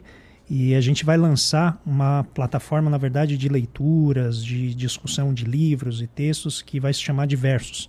E em breve essa plataforma vai estar disponível. Peço para quem tiver interesse, porque eu recebo muito pedido assim, pô, que livro que eu leio, como que eu começo e tal. Então a gente vai montar um esquema simples assim de, de orientação, de leitura e discussão, que vai ter um canal à parte, a pessoa vai ter um aplicativo no celular dela e tal.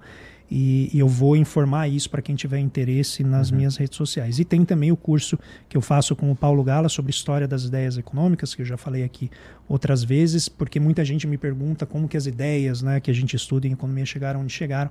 A gente faz ali uma trajetória, não apenas das ideias que prosperaram como ortodoxia e todo mundo defende, mas também as ideias que prosperaram, mas não viraram ortodoxia, que foram responsáveis pelo, pelo florescimento e enriquecimento das nações, mas que hoje recebem né, um lugar menos destacado nas discussões. Então a gente oferece esse, essa trajetória para as pessoas terem uma ideia de como o debate econômico ocorre no dia a dia. Onde está esse curso? Esse curso está no site do Paulo Gala, paulogala.com.br, que é exatamente onde você também pode encontrar este livro na versão física. E eu sempre gosto de frisar isso porque alguém comprou um monte de livro nosso e está vendendo na Amazon por quase 200 reais. Tem alguém fazendo arbitragem com a gente, então só dizer que esse livro só está disponível no, na página do Paulo Gala, paulogala.com.br, é, em versão física. Na Amazon, a versão digital é nossa, pode comprar, não tem nenhum problema, mas a física é só no site dele. Tá. E tu, Edu, fala aí tuas redes sociais, como as pessoas podem te encontrar. Eu saí do Twitter, então não. não Só por causa do Elon Musk, cara? Não, cara, porque eu achei que eu estava eu tava usando o meu tempo, usando o meu esforço para poder gerar conteúdo para um cara que, enfim, tá, tá com um projeto de, de mundo na, nessa parte das redes sociais que, com qual eu não concordo. Então, resolvi sair, estava me fazendo mal. Eu tinha lá lá, quase 400 mil seguidores, mas o negócio não me fazia bem. No Instagram... Só uma pergunta, eu, doeu? Que, foi tranquilo? O dia seguinte foi maravilhoso. Eu consigo entender, cara. E eu recomendo às pessoas que não, vida, não é. precisam de internet pra. Não, tipo, não estão fazendo o que eu tô fazendo. Pô, sai do Twitter, irmão. É foi o que eu fiz. E eu faço o que tu tá fazendo, né? Porque eu tenho um site, eu tenho canal, eu tenho. E. Porra, tá e aí, no, cara. No, eu, mas enfim. No Instagram, Eduardo Moreira Real. E no YouTube, Eduardo Moreira. Tá. Obrigado, gente, pela moral. Obrigado por Valeu, virem aí cara. hoje. É, vocês que assistiram aí, muito obrigado também. Segue os caras, tá tudo aqui na descrição, tá bom? Dá pra você seguir a gente também. E dá pra você entrar no Discord, que é onde a galera troca. Um... Bom, vai rolar agora o Afterflow, que é os caras trocando uma ideia sobre o que a gente trocou ideia aqui, tá bom? Você pode dar o like também nesse vídeo, não custa nada, é totalmente de graça. Dá esse like aí, pô, tá de sacanagem. E você pode também se inscrever no canal se quiser. Do lado do botão se inscrever, se você tiver com 7,99 sobrando aí e quiser se tornar membro do Flow, tem um botãozinho ali, a gente cria conteúdo para vocês exclusivo toda semana, tá bom? É isso, é isso, Jean? Então um beijo para todo mundo e a gente se vê amanhã, tá bom? Tchau.